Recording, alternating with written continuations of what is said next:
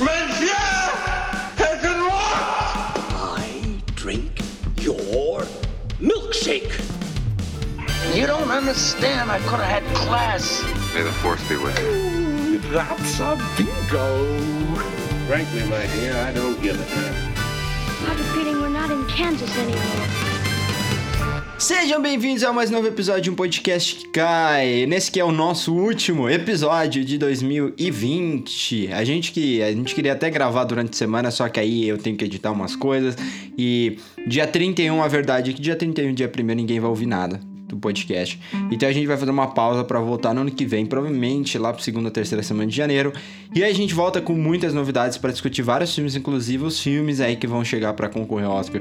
Comigo mais uma vez nessa noite de terça-feira, dia 29 de dezembro. Thiago Neres, fala Ti. Olá, Terraques! Vamos lá, né, cara? Estamos finalmente encerrando. Eu não acredito, a gente vai terminar esse ano, Nathan.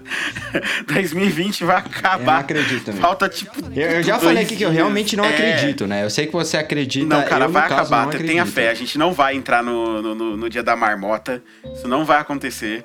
Eu, eu- quero acreditar, pelo menos, porque se acontecer, se chegar dia 31, der meia-noite e o relógio voltar, cara, vai ser traumatizante pra todos nós. É. Acho que a gente vai saber que foi o, o fim do mundo, foi, foi, foi sádico. Né? Com, essa, com essa doença e com esse presidente aí.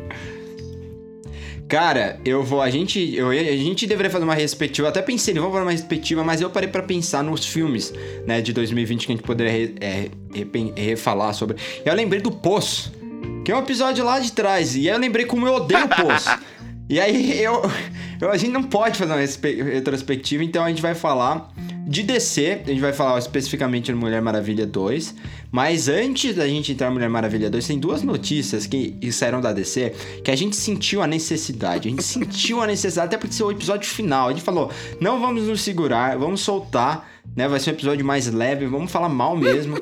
Porque saíram duas notícias que a gente tem que questionar aqui. E, e, e Ti, você me fala se é novidade mais ou menos, apesar que eu acho que a gente já sabe qual é a resposta. If we don't hold them accountable, I mean, my God, who will? Primeira notícia: Warner pretende lançar quatro filmes da DC nos cinemas por ano a partir de 2022. Lançamentos adicionais devem ocorrer diretamente na HBO Max. Então, assim, é, é, a notícia já, já vem meio ambígua, que já não é bom, porque a notícia é que deve lançar quatro filmes por ano nos cinemas. Só que lançamentos adicionais devem ocorrer diretamente na HBO Max, ou seja, sem cinema. Então, você acha que eles vão lançar o quê? Seis filmes por ano? A gente acredita É, Warner? eu acho que o que a gente deve ver aí nos próximos, nos próximos, nos próximos anos, na verdade, né? É, primeiramente, eu quero dizer que é novidade, mas é uma novidade um pouco meio que esperada, porque depois daquele caminhão de anúncios que a Disney fez pro Disney Plus, né? E pra coisas que vão sair no cinema, mas que também vão fazer parte do conteúdo do Disney Plus, é, para mim tava muito claro que a Warner precisava dar uma resposta. Aquele evento fez muito barulho, a Disney abalou as estruturas aí da cultura pop de novo, mostrando o tamanho do pirocão de, de conteúdo que ela tem, né? Porque. É, cara, a verdade é essa. Ela pôs o pau na mesa, né? E falou: olha aqui, eu tenho as melhores, as mais cativantes franquias de todas. O meu catálogo, ele é arrasador, ele é infinitamente superior ao catálogo de todos vocês. E eu vou abarrotar o meu serviço de streaming com esse catálogo. E aí eu quero ver o que, vocês vão fazer pra poder ganhar de mim agora. E, e aí eu tenho certeza que os grandes executivos da Warner falaram, ok, ficamos pra trás de novo. Os da Netflix até agora devem estar na UTI, respirando por aparelhos, né? Porque se tem alguém que se ferra agora com esses outros serviços de streaming ganhando força, esse alguém é a Netflix, porque ela não tem esse conteúdo original dela que, que, traza, que traga um apelo minimamente um parecido com nada que a Disney tem. Não tem nada que chegue minimamente perto. Mas a Warner especificamente vai ter que correr agora atrás do prejuízo, né? Então acho que essas produções adicionais todas aí, elas são produções de séries de TV ou até às vezes as mesmas de animações, telefilmes, as mesmas coisas que a Disney tá pensando em produzir, usando as principais franquias delas, dela, a Warner vai ter que fazer também. Isso significa que nós vamos ver muitas séries de TV na HBO da DC. Eu acho que nós vamos ver muitas séries de TV de Harry Potter, muitas não, mas pelo menos uma ou duas aí de Harry Potter anunciadas. É, a gente vai. A gente, é capaz que a gente tenha alguma outra franquia é, dentro do universo de Harry Potter sendo desenvolvida é, ao mesmo tempo que Animais Fantásticos. É, eu espero ver tudo isso. Assim, espero ver a Vertigo ganhando um espaço dentro da HBO e do HBO Max. É, eu acho que a gente vai ter anúncio aí de muitas produções feitas pelo próprio Cartoon Network, pensando já no HBO Max também. Tudo isso que é tudo que a Warner puder fazer para turbinar o, HBO Max é, e correr atrás do prejuízo que ela já tá vendo que ela tá largando atrás agora da Disney, eu acho que eles vão acabar fazendo. Então a gente pode se preparar aí para ver muita coisa no futuro sendo, sendo anunciada série de TV, de, de animação, de tudo, cara. Então você acha que é novidade? Eu, eu acho que é uma novidade pra Warner, né? Porque eles finalmente acordaram. Mas é mais do mesmo, porque eles vão fazer o que a Disney vai fazer, o que, sinceramente, vai virar uma tendência. Vai Exato. virar, não, né? Já é a tendência de mercado agora. A, a Amazon tá correndo atrás do prejuízo, né? A Amazon tá adquirindo franquia aí de todo jeito que ela pode, tentando também trazer conteúdo desse tipo pra dentro dela. Então é o que o mercado vai fazer agora. A Disney ela vai puxar o carro e os outros vão ter que correr atrás. E a Warner é a única que tem catálogo pra tentar competir um pouco, pelo menos, né? Eu digo um pouco porque eu não sei o, o quão. O, o quanto ela- eles conseguem. Eles vão trazer tudo, É, eles né? Tem que fazer tudo.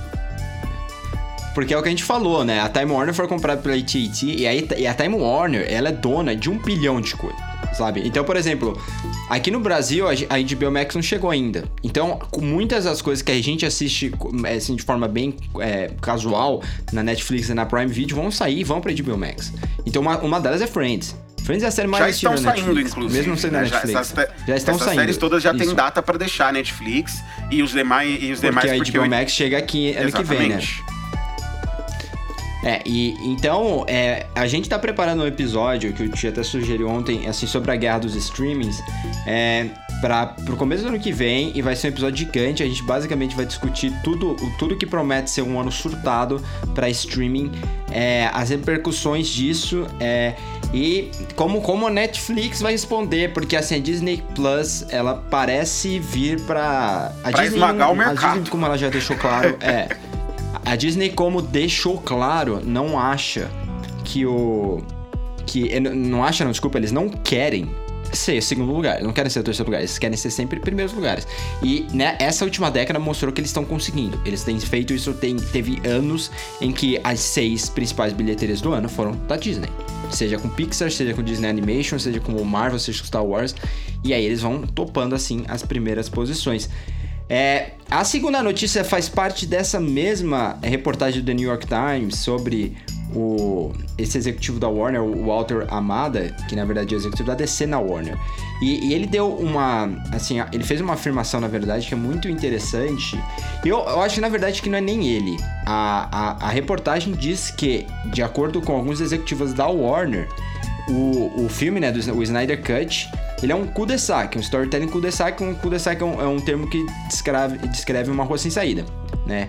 Então, é, eles estavam basicamente dizendo que isso não tem futuro. É basicamente ali pra satisfazer o que os fãs estavam pensando, uma ideia de chamar atenção pra, pra HBO Max. É, então eles estão colocando dinheiro não como forma de incentivar o filme, mas como forma de incentivar a HBO Max.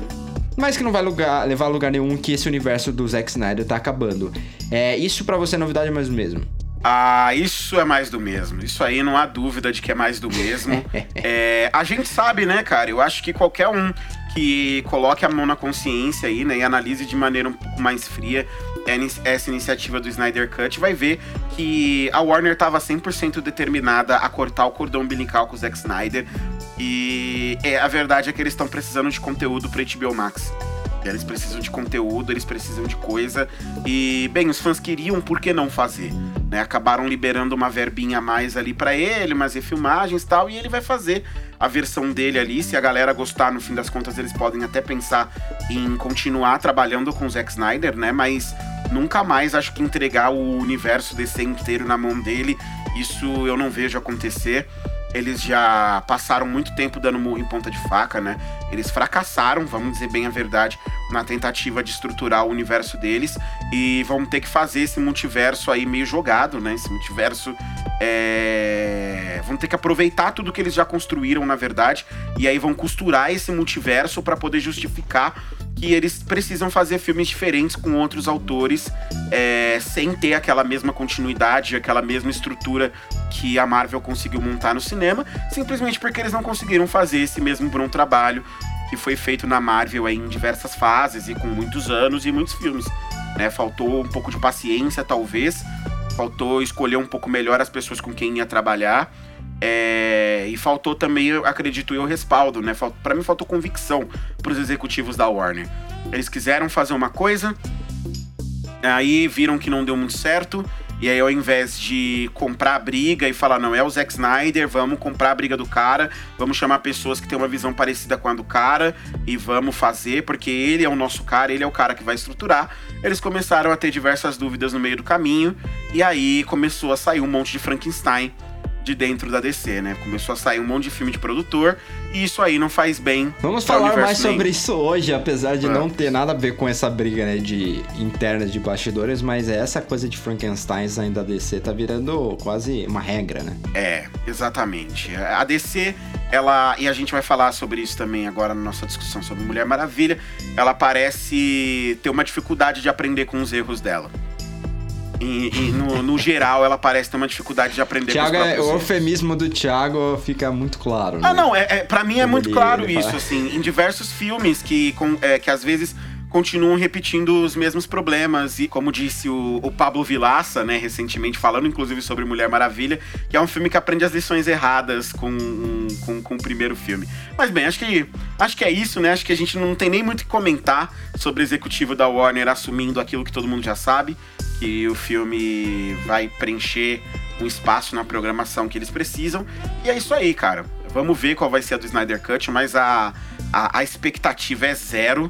Uma declaração dessa não tem como ser nada diferente também, Sim. né? Então, é, eu, eu concordo plenamente com o que você falou aí e, e eu quero já emendar a última notícia aqui que eu tenho.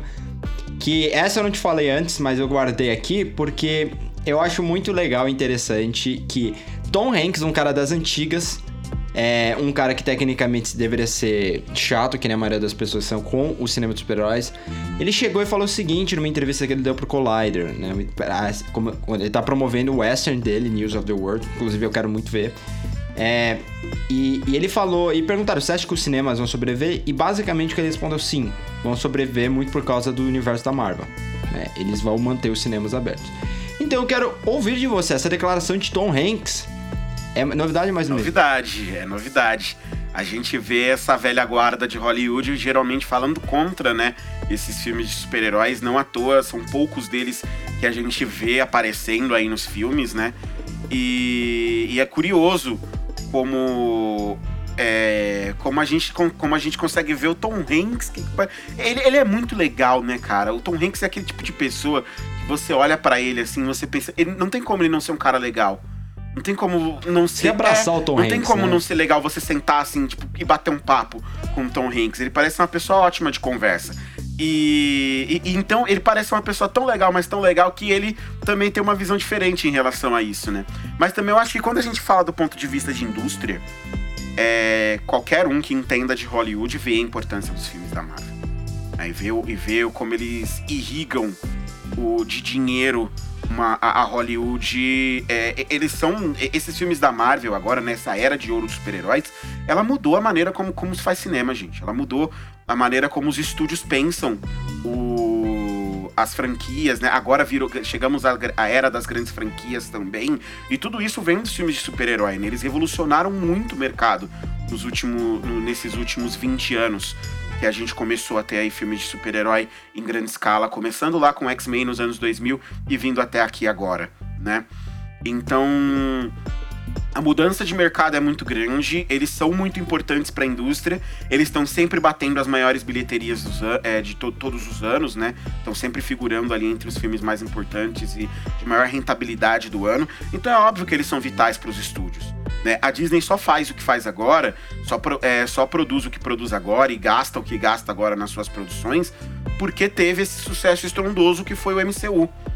Sabe, que mudou e, e que Uhum. colocou a Disney na posição onde ela tá agora, na qual ela manda no mercado, na qual ela acabou de comprar uma Cara- das grandes competidoras dela e, e, e pegou esse produto dela que já tinha se tornado o produto mais valioso da casa e e deu a ele o valor completo dele de novo, né? Trouxe de volta pra dentro dele a- as principais peças que estavam espalhadas por aí e ainda conseguiu num, num acordo que todo mundo sabia que ia acontecer, mas só parece que só a, a M. Pascal e o, e o Avi Arad não tinham visto isso, mas tornaram o Homem-Aranha refém do universo Marvel, né?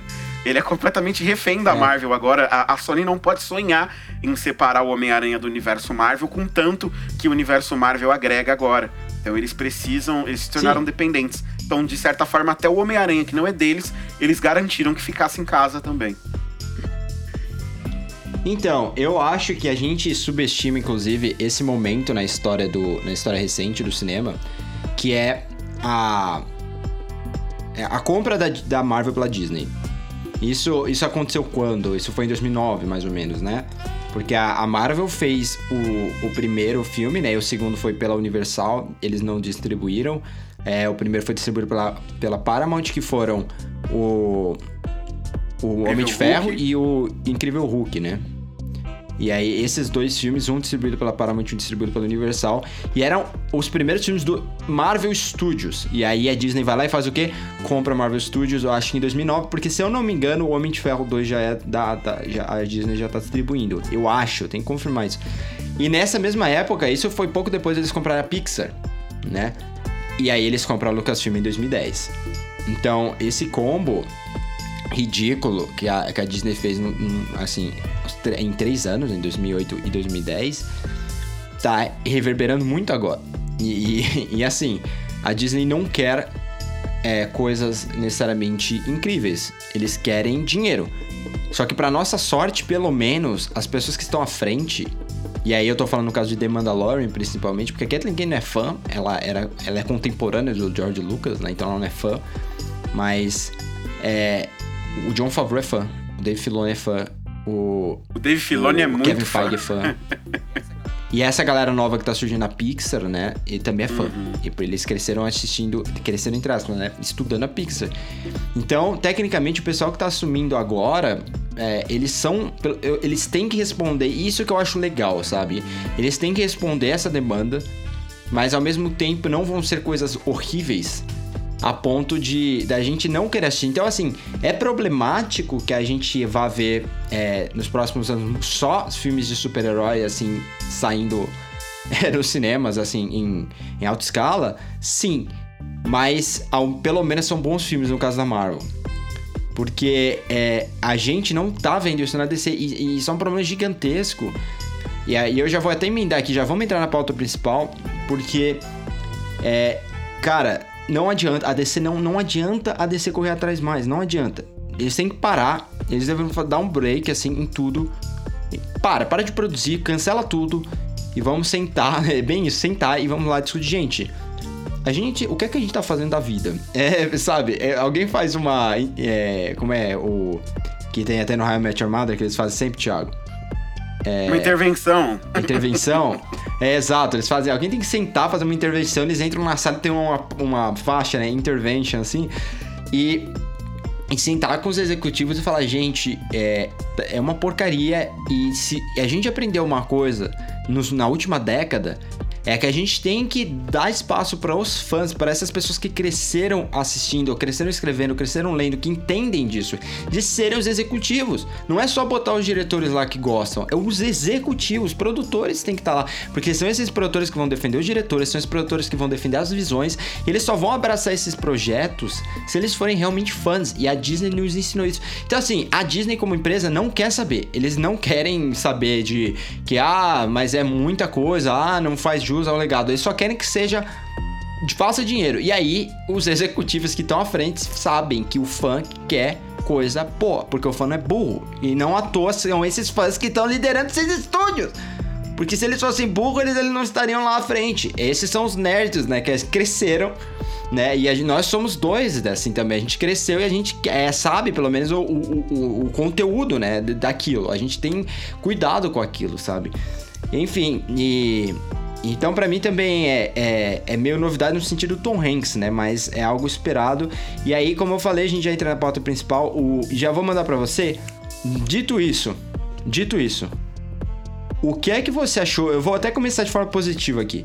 O que é que você achou nesse último filme da Mulher Maravilha é, que faz jus à personagem dos quadrinhos? A personagem que a gente gosta tanto, cresceu lendo e tudo mais. Cinco minutos depois. É pra ser positivo, Thiago! Calma aí, eu tô pensando. Não é fácil, não. tá pensando. Espera que faz jus. Voltamos amanhã com o podcast. tá altura. É. Tá. Alex Ross é um cara que mudou. Eu pensei. Alex Ross é um cara que mudou um pouco a DC no- nos quadrinhos depois que ele começa a brincar com os principais heróis da, dire- da editora, né? E ele tinha uma maneira de representar os personagens dele, de fazer umas estruturas ali, é, aque- usar o, o, o, o contra-plongé ali, né? E deixar eles muito imponentes, que trouxe um pouco daquela coisa que é uma das coisas que eu mais gosto nos heróis da DC, né? E a gente já falou isso aqui em outros filmes, que é deles serem criaturas icônicas, né? Deles serem deuses entre os humanos e os dilemas deles sempre serem dilemas morais que contrastam um pouco eles é, com quem eles são, né? Quem, o que eles representam para as pessoas ao redor deles em relação ao que eles fazem para com essas pessoas, né? E então o, o Alex Ross ele conseguia trazer isso muito claro de uma maneira visual. E eu acho que esse filme do Mulher, da Mulher Maravilha, ele tenta trazer um pouco essa, é, esse aspecto é, visual que a gente tinha no Alex Ross, tanto que ele usa armadura, né? Que a gente viu aí já, já nos trailers, então não é, não é nem spoiler para quem não assistiu. É, mas que é uma armadura desenhada pelo próprio Alex Ross, né? E que você vai ver aí divers, é, você vai ver ela sendo representada no filme, embora ela não tenha função alguma na, na trama, a, a existência ou não existência dela no filme é 200% irrelevante, é, mas ela tá ali, né, bonita, aquela armadura maravilhosa e, e fazendo toda essa representação, né, e colocando a Mulher Maravilha como um símbolo, né, como uma, como uma pessoa importante para aquelas pessoas ao redor dela e que inspira as pessoas ao redor dela a serem pessoas melhores, né, a fazerem as coisas como ela, que é aquele é, que é esse bastião mor- moral, né, que é este ícone de super-heroína, também é. É, então eu acho que essa representação, ela tá bem colocada no filme, né? Ela tá bem proposta ao longo do filme inteiro, seja no aspecto visual, ali no, no uso da armadura, nos enquadramentos da heroína, mas eu acho que também na trama, né? Tanto que o, o, o conflito, né? A vilã, ela é colocada na, ela é colocada na trama a partir justamente, né? Todo o plot dela se desenvolve a partir de justamente ela desejar ser mais parecida com a Diana, né, ela desejar ser uma pessoa mais, é, mais parecida com ela no- no- na índole, na- nas coisas que ela faz, e isso acarreta que ela pegue também uma parte dos poderes da Diana. É, então eu acho que isso consegue ser bem estabelecido. Acho que esse é o principal mérito do filme, trazer esse aspecto da super-heroína é, e que é natural, de- do- pelo menos desse panteão da DC, né? Dos principais heróis ali, os mais poderosos heróis da DC, eles trazem isso com eles, tanto o Super quanto a, quanto a Mulher Maravilha. O próprio Batman, embora não tenha poderes, também é um ícone, também representa muita coisa para a comunidade dele. E o dilema moral dele também é muito claro em relação à comunidade dele, a maneira como ele age para com ela, né? E a importância que ele tem ali dentro. Então, pra mim, o filme é feliz nisso. Mas tem tantos problemas no meio do caminho e quase conseguem apagar esse mérito na minha visão, viu, Natan? É, pra mim, eu, eu acho que ele é assim. A, a- a gente conversou um pouco sobre ele antes e, e eu falei que ele é divertido, né? No sentido que você consegue assistir esse filme, acho que sem ter é, pirpax no meio. Eu, por exemplo, no Batman vs Superman, no caso do Esquadrão Suicida, são dois filmes que eu tive pirpax por causa da execução. Eu não conseguia ficar cinco minutos sabe, vendo uma cena porque alguém entregar uma fala tão ruim, ou o Zack Snyder ia esquecer que ele tem que manipular o tom do filme na edição, pra justamente é, dar mais. para facilitar o trabalho dos atores, digamos assim. É, já que eles já tinham gravado, então o que ele tem que fazer é melhorar, dar, tipo, tentar aumentar o teto do filme, que eu não aguentava. Eu não aguentava o, o aquela música dramática entrando e aí o Henry Cavill virando os olhos, sabe? Como se ele tivesse descobrido algo e fala assim, exagerando tanto na expressão, sabe? Como se fosse uma comédia mesmo, assim, do, sei lá, dos anos 60 mal executada. E, e Esquadrão Suicida não vou nem falar, Esquadrão Suicida é horrível, é horrível, é tudo mal feito, tom tá pra lá e pra cá, a gente já falou por causa dos problemas de produção, eles mudaram o tom no meio do caminho. E e eu acho que a principal, o principal ponto positivo desse filme é que para mim, pelo menos, é um filme coeso do ponto de vista de tom e que e você se diverte porque eu acho que porque os atores são decentes, eu vou ser sincero. Eu acho que é bem isso. É aquela primeira camada que. que a Gal Gadot, ela não, é, ela não é uma atriz incrível, mas ela é carismática o suficiente. O Chris Pine é um puta ator, tô saco cheio de ver o Chris Pine fazendo projeto ruim. De saco cheio de verdade, porque o Chris Pine é um dos melhores atores da geração dele. Ele não deve nada aos outros Chris, né? Que a gente fala aí, Chris Evans, Chris Pratt, Hemsworth. Chris Hemsworth. Ele talvez seja o melhor dos É três. verdade. Eu defendo que ele é o melhor ator dos. Ele é o melhor ator dos quatro, né? Só que aí, olha o que ele faz, cara. Olha as coisas que ele faz, me deixa louco. Ele faz Outlaw King, Wrinkle in Time, é, Mulher Maravilha. O, o, o último Star Trek é decente. Mas Você não fala mal de Star Trek aqui no eu meu podcast. Nathanael. Não, Não, eu gosto do, de do, primeiro e do terceiro. O segundo é igual ao primeiro. O segundo é igual ao primeiro. aí, aí ele fez aquele filme Hell or High Water, você lembra? Lembro. Que é com o Jeff Bridges. Esse filme é, É legal, é sensacional. legal. Ele não recebeu tanto Oscar Buzz, mas ele é- eu achei que ele tá melhor que o Jeff Bridges, eu achei que ele tá melhor que o Ben Foster. Só que por ele ser o cara, a estrela, digamos, o cara que menos muda, as pessoas não se chamam tanta atenção. E foi o último, o último grande projeto dele, sabe? É, desde então, é, ele fez o Homem-Aranha, né? Que, que eu acho que morre no começo do, do Spider-Verse, né? Que foi, eu acho que é o segundo melhor projeto dele em anos. E aí ele não fez mais nada bom. E, e, assim, um desses problemas, na minha opinião, não é nem que ele não escolhe projetos bem, mas ele assina contratos por mais de um filme com, com franquias que não estão dando a mínima, sabe? Não exigem dele. Então, é, me irrita muito. Eu quero muito que ele que ele consiga entrar É, em é que projetos sei lá, cara, eu maiores, tenho muita sabe? impressão, quando a gente fala do Chris Pine, eu tenho muita impressão de que ele pega esses projetos porque ele é um nerdão igual nós, sabe? E toda vez que Ah, ele tá ele num é, projeto ele é, assim, ele, ele- parece. é, você sente na atuação dele que ele tá amarradaço de fazer. E Mulher Maravilha, ele tá num. Cara, ele tá num, num tesão, assim, de fazer. Ele rouba a cena. É, eu, eu, eu- eu confesso pra você que eu não sei até agora dizer se a Gal Gadot é uma, é uma atriz boa ou uma atriz ruim. Porque ela. É, é- eu, Porque você tá pensando é, Chris porque Pine. todo filme da Mulher Maravilha, o Chris Pine rouba a cena, ela entrega, eu acho que ela entrega até as cenas dela e tal. É, Ela é ela decente, ela, ela não, não é é uma, uma atriz que isso, sabe? incrível, É. mas ela, ela também não é ruim. Eu, eu concordo até que ela é decente. Mas o Chris Pine rouba a cena dela o tempo inteiro, assim, porque ele é magnético, né? Ele, ele é esse cara com presença de tela muito grande e ele, e, e ele consegue ser muito carismático, né? Então, eu concordo com você, mas eu acho que ele escolhe esses projetos assim porque ele quer. Eu acho que quando falaram, deram pra ele a oportunidade, o Simon Pegg falou, cara, você quer ser o, o, o- o Capitão Kirk? Acho que ele deve ter surtado, assim, tantos níveis diferentes, saca? E, e ele foi amarradaço fazer Star Trek. E, e acho que ele vai continuar se envolvendo em projetos assim de, de qualquer maneira, não tem muito o que a gente falar. Ele não faz outros, pra- outros papéis, porque muito porque ele não quer, porque ele tá curtindo muito é, fazer essas nerdices É, ele todas. não tinha feito nada grande, né, antes do Star Trek, Uhum. né? Ele não, ele não, não abriria mão daquilo. Ele tinha feito muita TV, ele fez, sei lá, CSI. É, ele tinha feito o, o Diário da Princesa 2, né? Esse a gente lembra, que ele faz o príncipe, entre aspas, o cara que é o, é o, é o parceiro romântico lá da Anne Hathaway no filme. Enfim, mas, mas é, eu, eu concordo com você. E a gente entende o fato dele ter decidido fazer Outlaw King, né? Porque ele queria contracenar com a Florence Pugh que, que está assim no filme também, mas o, fi- o filme não é bom. E na verdade não é isso. A gente sabe que o, o, o Outlaw King é, é, é o segundo filme do David Mackenzie, né? O primeiro filme depois do Hell High Water, com quem ele já tinha trabalhado. Então ele, ele colaborou com o diretor. Infelizmente o filme não é bom. Coincidência ou não, um filme da Netflix, pensemos, né? Ah, ah, ah, mas enfim, eu acho que o, o elenco ele segura dessa forma. Kristen Wiig é, sabe? Não, assim, Não, não- eu, não eu tá não mal, tenho problema é com ela. o- eu gosto do elenco É também. uma escalada. Eu- Não, eu até gosto. Eu até gosto. Eu acho que. Eu acho que ela entrega e, e ela tem uma. ela tem um pouco mais também desse carisma, é, que falta um pouco a Gal Gadot às vezes.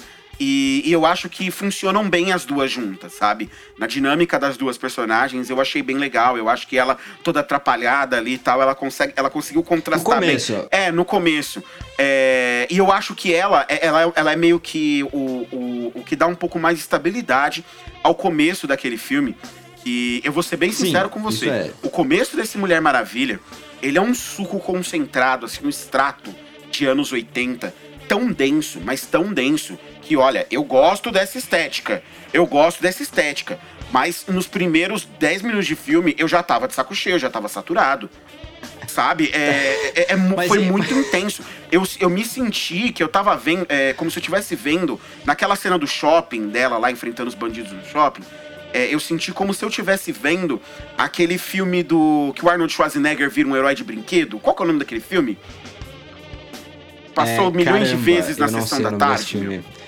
Você tem, a gente ah, sempre me pergunta qual o gênero que você fica sempre meio perdido, assim, porque eu, eu, eu gosto de tudo, né? É sempre filme assim, é esses filmes, tipo década de 80. Pergunta alguma coisa de Steven Seagal, Van Damme, Schwarzenegger, eu não sei. Eu acho que é Não justamente sei, um herói um de outro. brinquedo o nome do filme. É isso mesmo. Herói de brinquedo, deve ser. É um herói de brinquedo. É porque tem o grande. É que tem um filme dele que é horroroso, que é. É. É o grande. Alguma coisa grande herói também, que, que não é esse. É, não, é outro. Mas, confundo. assim, o Herói de Brinquedo ainda é de 96, não é nem dos anos 80. Mas é tão, mas é tão Nossa. brega, é tão cafona, que se vocês olharem, vocês, velho, vocês verem o filme, é. vocês vão entender. Ele, ele, ele também tem essa vibe, assim, de puro suco dos anos 80, que você não, que você não consegue é, tirar, assim, de dentro dele. Nada que você nunca, nu- nunca tenha visto na sua vida, sabe? Tá, tá tudo ali. Tudo bem, o filme se chama Mulher Maravilha 1984. É, é, supostamente é pra realmente te dar um ground ali e, e te passar um pouco do espírito daquele tempo. Só que aí o filme tem tanto problema Cara, tentando fazer isso, sabe? É, É, tanto vamos, vamos problema. começar do, do título então. Do título então. Por que 1984? Por que tem que especificar a data? Então. Não faz Então, Sabe o que eu, eu- eu pensei? acredito. Eu pensei que no começo ia ter um negócio de Olimpíadas. Porque 1984 foi quando teve as Olimpíadas lá de Los Angeles. E, inclusive, o filme começa com uma sequência olímpica, assim, digamos, lá com as Amazonas, né? Então, você fica. Hum, Legal, tem o Círculo ali, já entra o título depois, Mulher Maravilha 1984. Tem aquilo, aquele lance, né, das guerreiras diala- dialo- dialogando, não, mas é duelando nesse, nessa grande competição esportiva. Deve ter alguma coisa a ver com as. E aquilo não faz. Não importa. Não, não. importa. aquele começo. Você vê no aquele começo, começo não em Temícera não, não fala muita coisa. Ele só dá ali um- uma base moral para o que vai ser desenvolvido lá depois ao longo do filme, né? Pra fazer um foreshadowingzinho ali no começo, mas nem funciona tão bem. É, é, é bem. Não é, é funciona, muito. não funciona. É, é muito problemático. Cara, pra mim podia ter jogado aquilo fora e eu acho que. É, eu também não achei muito relevante, Que por não. 1984 eles iam explorar Não, isso. assim, eu acho que ele. Se você perguntar a Pat Jenkins, ela vai dizer pra você que ela explorou. Porque, assim, o filme ele tem. Ele tenta se aproveitar de alguns subtextos da época, né? Pra poder dar uma. É, para poder dar pano de fundo pro filme. Né? Então ele busca se aproveitar ali de alguns contextos da Guerra Fria. É, ele busca se, é, tanto que o, o grande clímax do filme é a ameaça de um apocalipse nuclear, né? Representando ali aquele, aquele final de Guerra Fria. É, você tem o, o filme ele tenta se aproveitar também da questão da corrida pelo óleo, né? Que vai é, despertar a ganância dos Estados Unidos e vai levar os Estados Unidos a voltar os seus olhos para o Oriente Médio, né? Com, atra, primeiro através de grandes empresas, depois através do uso do próprio, do próprio governo, né? Que é muito bem representado, inclusive, pela figura do personagem do Pedro Pascal, que aí é um outro mérito que eu acredito que o filme tenha, né? Que é claramente um, um Donald Trump muito mais carismático, mas um Donald Trump ali, né? Um trambiqueiro, dono de uma empresa ali, descobre de alguma maneira que o filme não, não se furta a explicar como que ele soube que existia uma pedra de- uma pedra do desejo muito antiga que ele podia usar para poder fazer um pedido, né, e, e ter uma vida melhor do que a vida que ele tinha. É, é engraçado que ele podia pedir simplesmente para ser muito rico, né? Ou podia simplesmente para ter todo o dinheiro do mundo e ou ter todo o óleo que ele queria ter para a empresa dele, que a empresa dele fosse sucesso. Mas não, ele decide virar a pedra do desejo e causar um apocalipse, porque é muito melhor Ah, do que simplesmente desejar que você tenha dinheiro e sucesso. como ele poderia ter feito. Exato. né? Então, ma- ma- mas assim, eu acho que o filme se aproveita assim desse Aham. substrato, né, de, desse- de todas essas coisas, mas tem algumas coisas que ele peca muitíssimo, como por exemplo, ao ter a cara de pau de viajar pro Egito, né, uma sociedade ali muçulmana, né, árabe, e, e colocar é que o cara, por desejar que os invasores da terra dele deixem a terra dele, ele começa a causar ali um caos social que é percebido por todo mundo. O que vai profunda, não, sentido. não só não faz sentido, como é profundamente preconceituoso e vai de encontro a um background político extremamente complicado que a gente tem na Gal Gadot e que às vezes a gente esquece de falar, que a Gal, que a Gal Gadot, ela, ela é pró-ocupação na Palestina, tá? Ela é israelense, ela foi parte do exército, como é comum por lá, né? É, na verdade, obrigatório por lá. E ela é pró-ocupação na Palestina sabe? E ela tem posições políticas que são muito complicadas. Uma jornalista, uma vez, desistiu de receber um prêmio. Ela abdicou, na verdade, de receber um prêmio de uma associação de jornalistas, porque, porque ela era palestina e o prêmio seria entregue pela Gal Gadot. Então ela se recusou a receber o prêmio das mãos dela, Pra vocês terem uma noção assim de como é impactante essa questão política por trás dela. E como a Gal Gadot é produtora do filme agora, na minha visão, pelo menos, pega muito mal ter uma cena desse tipo, que coloca, inclusive, é, o povo árabe nesse tipo de posição. Sabe, que representa eles dessa maneira, porque aparecem, aparecem alguns árabes ali. O que aparece primeiro são esses do Egito, né? Que tem toda essa questão. E depois, durante, é, durante ainda o clímax do filme, quando tem as pessoas fazendo os pedidos, pelo amor de Deus, aparece um cara árabe e o cara que aparece ele tá com lança. com um, um- um- um lança-foguetes na mão e ele deseja uma guerra nuclear. Sabe, isso é o cúmulo do preconceito pra você ter um filme da DC em 2020, cara. Isso é muito grave, saca? É ridículo. Eu tô rindo porque é É muito, muito ridículo, a ridículo. forma como eles expõem. E, e assim, de- eu acho que isso não vai ser tão ser perceptível pra causar alguma polêmica, até porque tecnicamente a Mulher Maravilha tá defendendo o, essa parcela, assim, o, o cara lá do Egito e tudo mais. Quem, quem causa isso é o vilão do filme. Então nesse ponto eu acho que não vai causar muito barulho, mas sim. É uma coisa, a, a representatividade é uma coisa pra se discutir ali. É, falaram, eu vi alguma polêmica ali do, do, do filho do Pedro Pascal no filme, né? Ser. Ah, que o menino, ele, ele, ele é- parece asiático e aí não é o filho. Gente, isso eu acho ridículo na real, acho que não tem nada a Isso ver, não é porque, importante. tipo, o, o, cara pode ser a história, pode ser, assim, pode ser da família dele ou pode ser a esposa dele, sabe? Tipo, dane-se, isso não importa.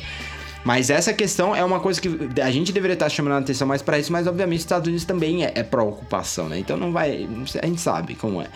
E agora, essa questão da, da crise do petróleo é uma das coisas que mais me deixou perdido, porque a gente sabe que as crises mais famosas do petróleo aconteceram em 73 e aconteceram entre 1979 e 1981. E esse filme se passa em 1984. Então, por quê? Por que 1984? Eu tô obcecado com essa data. Eu- não tem nada, não faz, não importa que é 1984. Por isso, tipo, eles, eles nem sabem contextualizar, então o filme começa errado daí.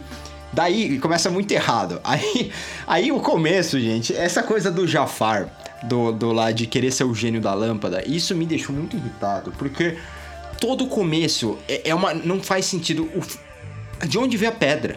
Eles não conseguem explicar. Ah, é dos maias. Como que a pedra foi parar no FBI?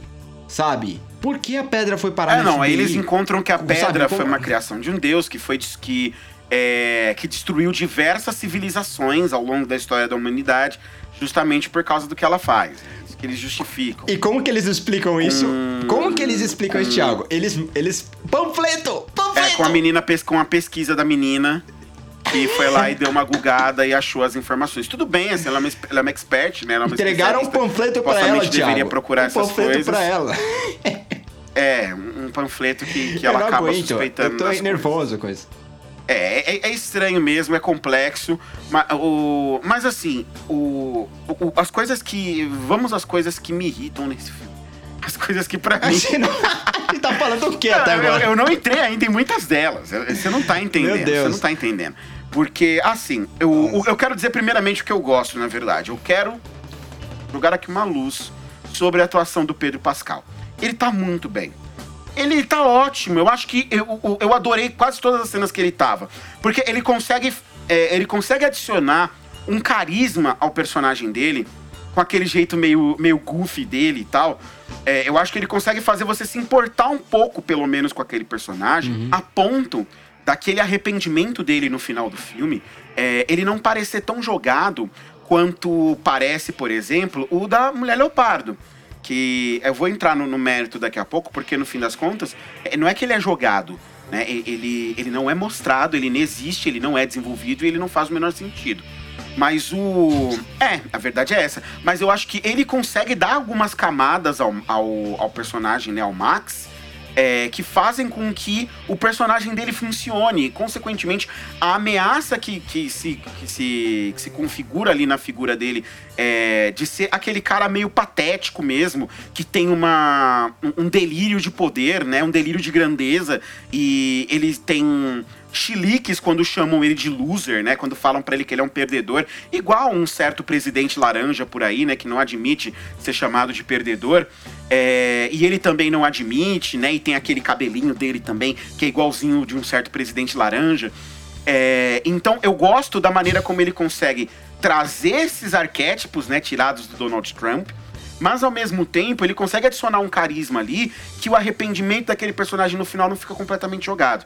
Então eu gosto do, eu gosto do Pedro Pascal, gosto dele no Sim, filme, é, acho, que ele, é, é acho que ele é quem mais convence ali no fim das contas é, e que tinha alguma coisa a provar. Ele é quem tem o trabalho mais é, Exatamente, difícil. ele tinha um trabalho mais difícil e acho que ele consegue entregar bem. Porque a gente já falou que o Chris Pine tá ótimo, mas o Chris Pine, ele não tinha muito o que fazer. O personagem dele nem tem arco, o personagem dele não tem nada. O personagem dele não tem o que fazer ali. O personagem dele volta e aí ele, eles, o que, que eles fazem com, com o Steve Trevor? Eles pegam, acho que eles, acho que eles assistiram todos os três filmes de Capitão América, mais os Vingadores, né? Aí eles pegaram todas as piadas de Capitão América, com- por ele ser deslocado do tempo dele, jogaram todas essas piadas no liquidificador, bateram, e aí jogaram todas, todas as piadas juntas dos três filmes do Capitão América, mas todos os outros filmes do Capitão América aparecem num filme só. Então, o Steve Trevor, ele vira uma metralhadora de fazer piada do Nossa, estou num período diferente do meu, olha só que interessante isso aqui. E ele passa o filme inteiro assim. Quando ele não está fazendo isso, ele está lutando. O personagem dele não tem, não tem arco, não tem nada. que Ele, ele só volta pra cumprir a função narrativa dele, que é ser um obstáculo pra heroína. O que é. O que eu Sim. tam- E que aí a gente já começa a se afundar nos problemas do filme. Porque. Obstáculo, né? Eu Porque tô fazendo assim, aspas com os, com os dedos. Lembra que eu falei no comecinho lá do programa que os heróis da DC são bastiões morais e a Mulher Maravilha, ela se coloca, inclusive, como esse bastião moral, é, com o laço da verdade, né? E, e com aquele discurso horroroso do Que final até do agora eles não sabem usar É, o laço da com aquele verdade. discurso horroroso no final do filme, que ela falando que a verdade, que a verdade é linda. É, que só a verdade que importa, que no fim das contas só resta a verdade. Ela se colocando como essa figura moral, né, esse bastião moral a ser seguido, essas regras helênicas, né, que ela traz ali no- com as Amazonas. E ela em momento algum se questiona, caralho, meu namorado voltou no corpo de outro cara. Onde tá esse cara? O que, que aconteceu com ele? Esse cara não tá vivendo. Literalmente tem um invasor no corpo dele. E eu que sou um bastião moral, eu não tô nem aí que esse cara perdeu o, o controle do próprio corpo dele. Inclusive, eu vou beijar, eu vou, vou passear, vou transar com esse cara aqui. Ah, mas esse cara não quer transar comigo. Foda-se, eu sou a Mulher Maravilha. Por que ele não iria Não, querer mas- transar comigo? Não interessa que ele não pode dar consentimento. Mas Mulher Maravilha, É uma isso questão, é é estupro. verdade. Não, que isso, é meu namorado. Mas- Ele não tá ali. Você entende que essas coisas sequer passaram. Eu não tô falando que a Mulher Maravilha Mas, tinha que Thiago, questionar é, se eu transar acho- com o namorado dela tá no corpo de outra demais. pessoa. Thiago, você não ela tava estuprando o cara. Eu, eu sei que não é isso. Eu sei que a gente não pode ir tão longe assim. O- mas a questão é. A questão é ela sequer cogitou o que tinha acontecido com o cara. E um personagem que é um bastião moral, ele tem que levar isso em consideração, sabe? Isso tinha que pelo menos ter passado Mas pela é porque ela cabeça só, dela. via, ela só via o Não, Steve mas Trevor. isso aí, meu amigo, Você não, não, vê a não, transição que fizeram. A câmera girando. Nunca vi isso no cinema antes. A câmera girou e quando ela virou Não, vai pro tomar no outro lado, Assim, ah, não, eu só vejo. era o eu, Chris assim, eu acho. Tudo que eu vejo é você. É uma ótima explicação. Pra mim, não precisa de mais nada pra justificar o porquê que eles estão usando o Chris Pine. Eles estão usando o Chris Pine por causa do carisma dele, porque o ator é bom, é por E isso. porque ele assinou o contrato É, porque mais ele um assinou o filme. contrato pra mais um filme, né? Então, fazer o quê? Vamos usar. Já assinamos, já pagamos o cara, vamos usar ele. E aí, eles colocam isso nessa frase, e pra mim isso é uma excelente solução. Não precisa de mais nada. Só o fato dela ver ele ser um filme sobre ela já justifica. A gente justificou, a gente aceita muita coisa em Fleabag, por exemplo, por muito menos, né? É, e, e tá ótimo, tá tudo bem. Só que as questões que envolvem o cara tá no corpo de outra pessoa, isso tinha que ser explorado, isso não pode ser ignorado. A personagem eu é acho bastante- que ela ela, quis- tem, ela tá impondo as questões morais dela aos, aos outros e ela ignora essa questão. É, eu acho que ela quis, inclusive, ver isso, porque é uma coisa que ela é, é, digamos, é a, a motivação dela ir atrás da pedra. Se não fosse isso, ela não iria atrás da pedra de novo, não perceberia que teria sumido e aí o filme não aconteceria. Foi, basicamente, vamos tirar você desse corpo. E aí uma questão que eu tenho, que é fascinante, porque eu queria muito que isso acontecesse. E a única, o único momento nesse filme que eu realmente fiquei interessado em ver o que ia acontecer talvez o único momento que eu realmente não sabia se ia acontecer ou não, foi era esse momento. Eu queria saber como ela ia passar pra outro corpo. Por quê? Esse cara, o corpo dele foi enterrado, tipo, há 40 anos. 60. É, 60? Mas. Ah, é a Primeira Guerra 60, Mundial, é, verdade. Guerra. 60 anos. Pensei que fosse a segunda, verdade. Há 60 anos o corpo tá lá enterrado, ou seja, não, não sei nem se tem osso. Não né? tem. Se tiver osso. não, tem, não tem. né? Já desossaram ali. Então, o que que, o que, que vão fazer pro, cor... para o corpo dele voltar? Ela tinha que ter feito um pedido específico para a pedra. Quero o corpo dele de volta. E quero que o corpo, tipo assim, obviamente, sem estar, assim, Um é, corpo jovem. voltar ao normal. É, É, um corpo coisa jovem. assim, porque esses pedidos são perigosos. Exato, pode vir outra coisa, né? E, e a única solução que teria, porque realmente ele tem muitos furos né, nes- nessa parte, e, e é a questão que me. Eu queria muito saber quanto tempo eles tiveram para escrever o roteiro, porque dessa vez a Perry Jenkins estava envolvida no roteiro, o Geoff Jones estava envolvido no roteiro, e eu queria muito saber quanto tempo eles tiveram. Porque, de novo, eu não consigo acreditar que eles não se fizeram essa pergunta. Gente, mas essa é a melhor solução. A melhor solução pra gente trazer o Chris Pine de volta é a maldita pedra. A pedra é- é uma coisa legal. O, o, o vilão do filme querer ser a pedra, querer ser o gênio da lâmpada, pra agradar o filho. Quando, tipo, a- não, não é que a mulher dele morreu e ele quer trazer ela de volta. Basicamente, a empresa, o investimento que ele fez não deu certo. É isso. Ele É, poderia, e- como o e tio ele falou, não ele poderia ter um falado, eu quero fracassado. que o investimento dê certo. Não, não, E- assim, eu gosto do, do, do motivo frívolo do vilão, sabe? Eu gosto de, do, de que o motivo dele é simplesmente porque ele é um bostinha e ele não aceita ser chamado de bostinha por todo mundo. E então, como todo, como todo bom homem branco hétero com ego ferido, ele resolve descontar no mundo as frustrações dele, né? Então ele resolve que ele vai fazer, ele vai acontecer. E se ele tiver que morrer um monte de gente no processo e ele tiver que cagar o mundo no processo pra ele ser Mas o cara super poderoso e mostrar pra todo mundo que ele não é um perdedor, igual um certo presidente laranja por aí, ele vai fazer. Sim, ok, mas a questão é, é, é por que, por que fazer, solicitar aquilo? Olha, o que, olha tudo, a dificuldade que ele teve, ele quase se matou. Sim, é um exagero. É o que eu falei. Ele podia simplesmente desejar ser muito rico.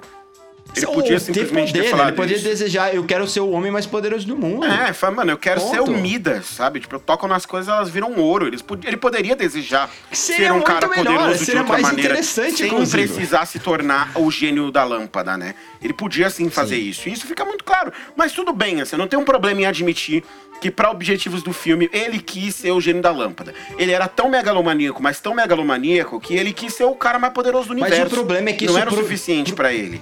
Prejudicou o filme isso. Isso não é, a gente não tá eu falando concordo. de um negócio mas dá que... até- mas assim, eu- o que eu digo é, dá pra engolir, sabe? Eu consigo até engolir Ele não é essa. aquele vilão de Sessão da Tarde, tipo o vilão do, do Homem-Formiga 1.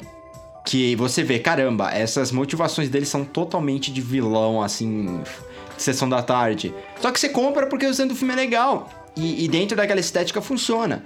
Agora aqui não, toda essa decisão simples, e eu quero ser a pedra, leva a complicações pra ele que transforma o filme em um filme de decisões ruins. Como você mesmo falou que a gente tá falando da DC ainda, esse filme, ele não parece aprender nada com os, com os erros do Mulher Maravilha 1. Na verdade, ele parece que ele pega os- o que funcionou no primeiro, ele joga fora, e ele pega o que não funcionou no, no primeiro e ele faz aqui. Porque eu achei o final desse muito pior que o final do Muito primeiro. pior. muito e o pior. e o final do primeiro foi a pior coisa do primeiro, a gente concorda nisso. É muito pior. O, o final desse filme, ele traz o. Eu acho que ele foi prejudicado mais ainda, ele fica pior ainda nas nossas visões, porque nós estamos no ano de 2020, né? Nós estamos vivendo o ano da maior pandemia, do, a maior pandemia do século. E é um filme que se apoia. Primeiro que é uma péssima decisão de roteiro. Você deixa assim, é, fica um gosto amargo pro seu espectador quando você escreve uma trama e você resolve essa trama com o vilão se arrependendo depois do discurso do herói. Pura e simplesmente. Quando é, pura e simplesmente isso, o final ele fica um pouco amargo pro espectador justamente porque parece que tudo o que aconteceu não, não, não tem. É, não, não teve nenhuma consequência. Nada daquilo foi realmente importante. E no fim das contas o vilão só se arrependeu e ficou tudo bem. Não fosse suficiente só o vilão se arrepender e ficar tudo bem, o filme ele toma uma decisão ainda pior, é, é que pode parecer ousada, mas ela é burra, que é de jogar na é, jogar para todas as pessoas que fizeram um pedido, que àquela altura eram basicamente, sei lá, uns 80% da população mundial, né? Para todo mundo que já tinha feito um pedido, a responsabilidade de desistir do seu pedido para que o mundo não acabasse. Só que aí é que vem a questão. Nós estamos vivendo num ano, gente, aonde a gente não consegue convencer as pessoas a ficarem na casa delas para que o mundo não acabe com um monte de gente morta. Para que 200 mil pessoas não percam a vida no Brasil, a gente está o ano inteiro pedindo para as pessoas ficar em casa e não adianta. Sequer o nosso presidente é capaz de ouvir tudo isso que a gente está falando. Sabe? Você acreditar, você querer que eu acredite, que por causa do discurso da Mulher Maravilha, que eles nem viram a Mulher Maravilha, né? Porque no fim das contas é um jeito todo estranho ali, um negócio super forçado, que ela fala ali com as pessoas pela televisão, quando ela coloca o laço na perna dele todo mundo escuta. Mas a partir do discurso dela, a humanidade inteira, inteira, todo mundo, porque tinha que ser todo mundo para funcionar. E eles falam com essa palavra: todo mundo que fez um pedido tem que desistir do pedido. Então, quase a humanidade inteira desiste do pedido deles. Cara, isso jamais ia acontecer. Jamais. A gente não consegue ver as pessoas desistindo de sair de casa para evitar que os outros morram. Você imagina desistir daquilo que elas pediram, que era o maior sonho da vida delas, simplesmente porque alguém lá, na, na, na, na lá no Cairo teve uma, um muro que surgiu na cidade dele. O problema é dele, eu resolvi minha vida aqui. Eu tenho meu maior desejo aceito, sabe? Tipo, a pessoa que, que eu mais amo, que morreu, voltou tá aqui na minha frente agora. Eu vou, eu vou, eu vou deixar isso por causa de um muro no Cairo. Eu quero que o muro no Cairo se exploda. Sabe? Isso não, não é Sim. a Mulher Maravilha que vai mudar isso. A Mulher Maravilha não vai acabar com as pessoas más no mundo ou com as pessoas egoístas no mundo que acham que os desejos dela são mais importantes que o bem-estar social com um único discurso. Isso jamais ia acontecer. E o filme propõe que é exatamente isso que acontece, cara. Isso já era uma decisão ruim antes. Isso já era Exato. um final ruim pro filme antes. Esse ano ficou feio. Ficou assim ficou porco, preguiçoso. Foi o final de filme de super-herói mais preguiçoso que eu vi nos últimos anos, cara. Então, é, é, é, é, pra mim é assustador a gente estar tá discutindo isso aqui agora. Não, Esquadrão Suicida é ruim o filme inteiro. O Esquadrão Suicida, ele não vai numa crescente. Ele começa horroroso e ele termina horroroso com a mesma maestria. É um sabe? filme ele, extremamente ele, regular, né? É, é um filme extremamente regular. Ele vai te torturando do começo até o final dele. Mulher Maravilha é. não, ele vai escalando assim. E esse final é muito ruim. Eu acho que o final do Esquadrão Suicida, ele não tinha como ser melhor pro que o filme propunha. Sabe? Não tinha como melhorar aquela altura do campeonato. Já tinha tanta merda feita antes que o final é o de menos. Em, Eu quero muito Suicida. fazer. O final de Mulher Maravilha, ele acaba com a experiência do filme, cara. E o que é pior, é. como se reverte, tudo se reverte absolutamente num passe de mágica. Pessoas que morreram por causa do que aconteceu voltam à vida simplesmente o filme não tem consequência alguma. alguma. As ações do vilão não têm consequência alguma. Tem uma consequência que é ainda mais confusa, porque a Warner já avisou que a Cheetah pode voltar. Né? Cheetah é a mulher do leopardo, interpretada pela Kristen Wiig. Tecnicamente, quando o Pedro Pascal renuncia o pedido dele, que foi a causa dos outros pedidos, né? Todo mundo deveria renunciar. É, todo, to, na verdade, todo mundo perderia tudo, né? Que foi Mas não é isso que o filme faz, né? O ele. filme mostra as pessoas, as pessoas renunciando também. Sim, mostra as pessoas renunciando, mas tecnicamente quando ele renuncia, tudo que foi concedido por ele vai embora, não o que foi antes. Será? Não o não caso sei da- como é. funciona essa metafísica aí. É, aí a gente tem possibilidades. O que aconteceu com a pedra? Porque se ele renunciou, a pedra volta. A Mulher Leopardo, ela mantém os, o- os poderes, digamos, da Mulher Maravilha, mas ela, ela não é agora mais forte, ela não é um leopardo. E, e aí, como que ela vai voltar? Então tem essas Então, confusões que o será filme já também? Porque proporciona. isso também não fica tão claro no, no final, né? Porque assim, ela, por exemplo, é o que eu falei antes, ela não desiste do, do- do pedido dela. As coisas Sim, se anulam, é- mas, é ela isso não que desiste tá- do é pedido que dela, né? Eu acho que as pessoas, no final do dia, não precisavam abrir mão do- dos pedidos. Ele que precisava abrir mão, porque o caos veio depois dele. E aí, se ele precisava abrir mão, o Steve Trevor não precisava ir embora. E se todo Exato. mundo precisava realmente, e se todo mundo realmente precisava abrir mão, o que acontece com as pessoas que renunciaram e morreram? É, desculpa, que fizeram um pedido e morreram. É, mas é, assim, eu acho que todo mundo precisa abrir mão, porque ele fala, né? Todo mundo que fez um pedido precisa abrir mão. é, Mas o- então é, é o faz que sentido. falam, é o que eles estabelecem. Teve gente que morreu, que fez o. A, a mulher mostra ela pedindo, quero que todos os irlandeses sejam presos. E aí ele fala, eu quero que você morra. E aí ela morre. Como que ela renuncia? Exato. E aí ela volta à vida depois, mas ela não renunciou. Eu tô falando que não faz sentido. Esse final é um furo de roteiro gigantesco, gente. Ele é um furo de roteiro gigantesco. Aí, assim, se você, se realmente só o, o, o Max Lord desistir do pedido dele era o suficiente pra todo mundo que pediu alguma coisa pra ele perder o pedido também, é o que o Nathan falou. A Mulher Maravilha não precisava desistir se ela quisesse. A não ser que ela quisesse manter os Steve poderes Trevor dela, né? Ela podia falar, não quero poderes, quero morrer é, e viver a minha vida maravilhosa com o Steve Trevor. O que eu acho que ela super toparia, né? Eu Pelo também acho. que, pelo que ela tinha. Pelo que ela tinha demonstrado ali ao longo do filme. Mas não, não, não, não tem nada disso. Ela tem que desistir. Supostamente a, a mulher leopardo tinha que desistir também.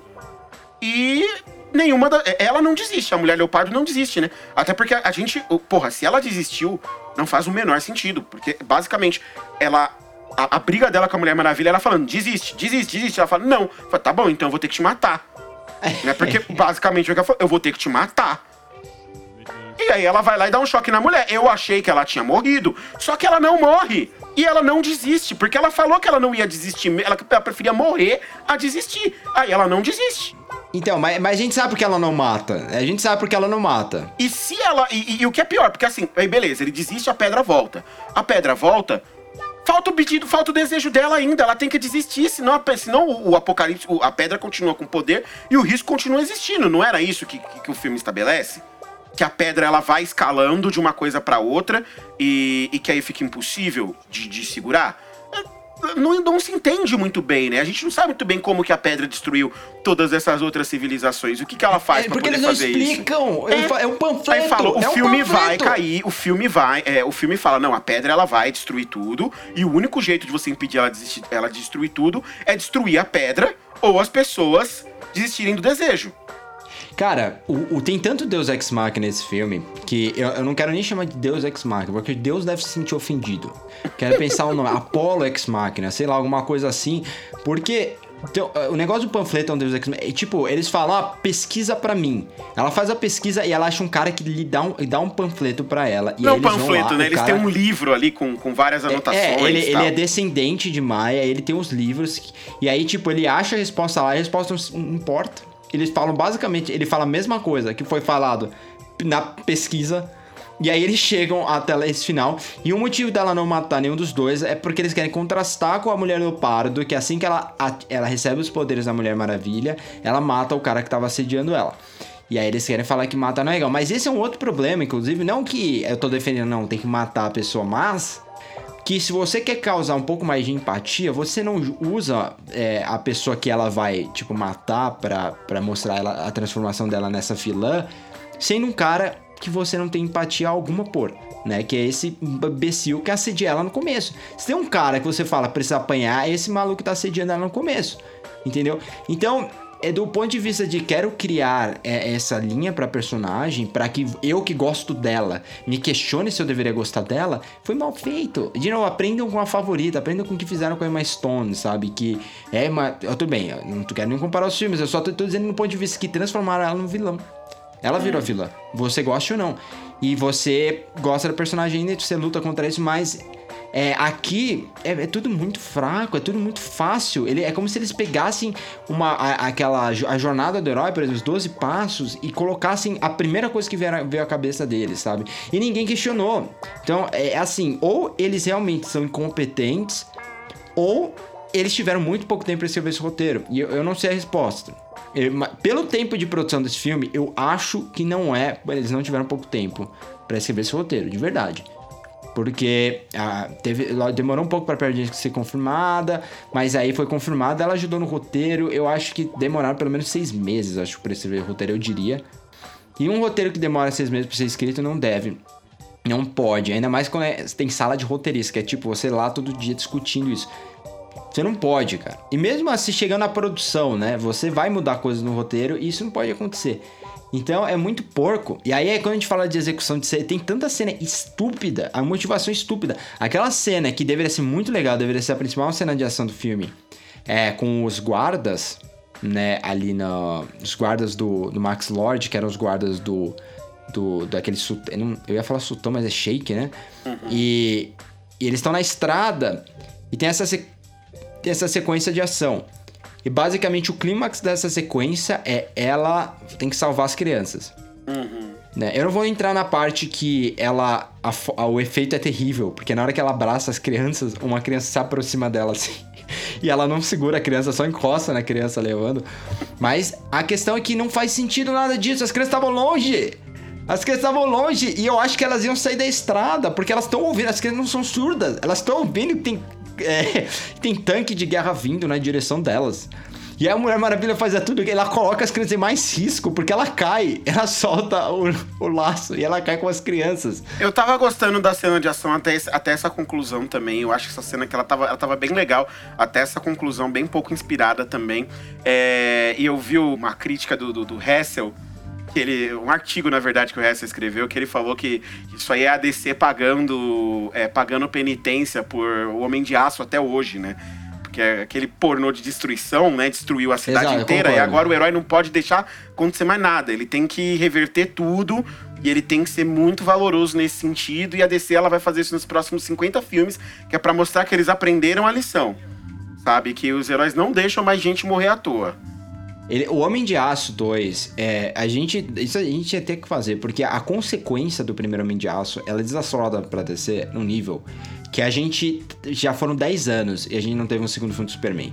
E a gente, cara, Superman né, me discutendo, eu sei que o Batman virou mais popular, mas o Superman, ele é o herói mais famoso que existe, tá ligado? Tipo, se a Marvel tem o Super-Homem, o que eles fizeram com o Robert Downey Jr., velho? Imagina o que eles fariam com o Super-Homem, velho. Meu Deus do céu. é, é, é, muito ridículo que você não tenha um filme decente do Super-Homem desde 1982 sabe? É, é uma falta de planejamento gigante. E nessa, nessa. Por isso que a gente fala. Eu ainda acho que o melhor filme desde então do Super-Homem é o Returns. Que eu sei que você não gosta tanto porque não tem cena de ação, mas eu que gosto de drama ali, do, dos conflitos, eu adoro.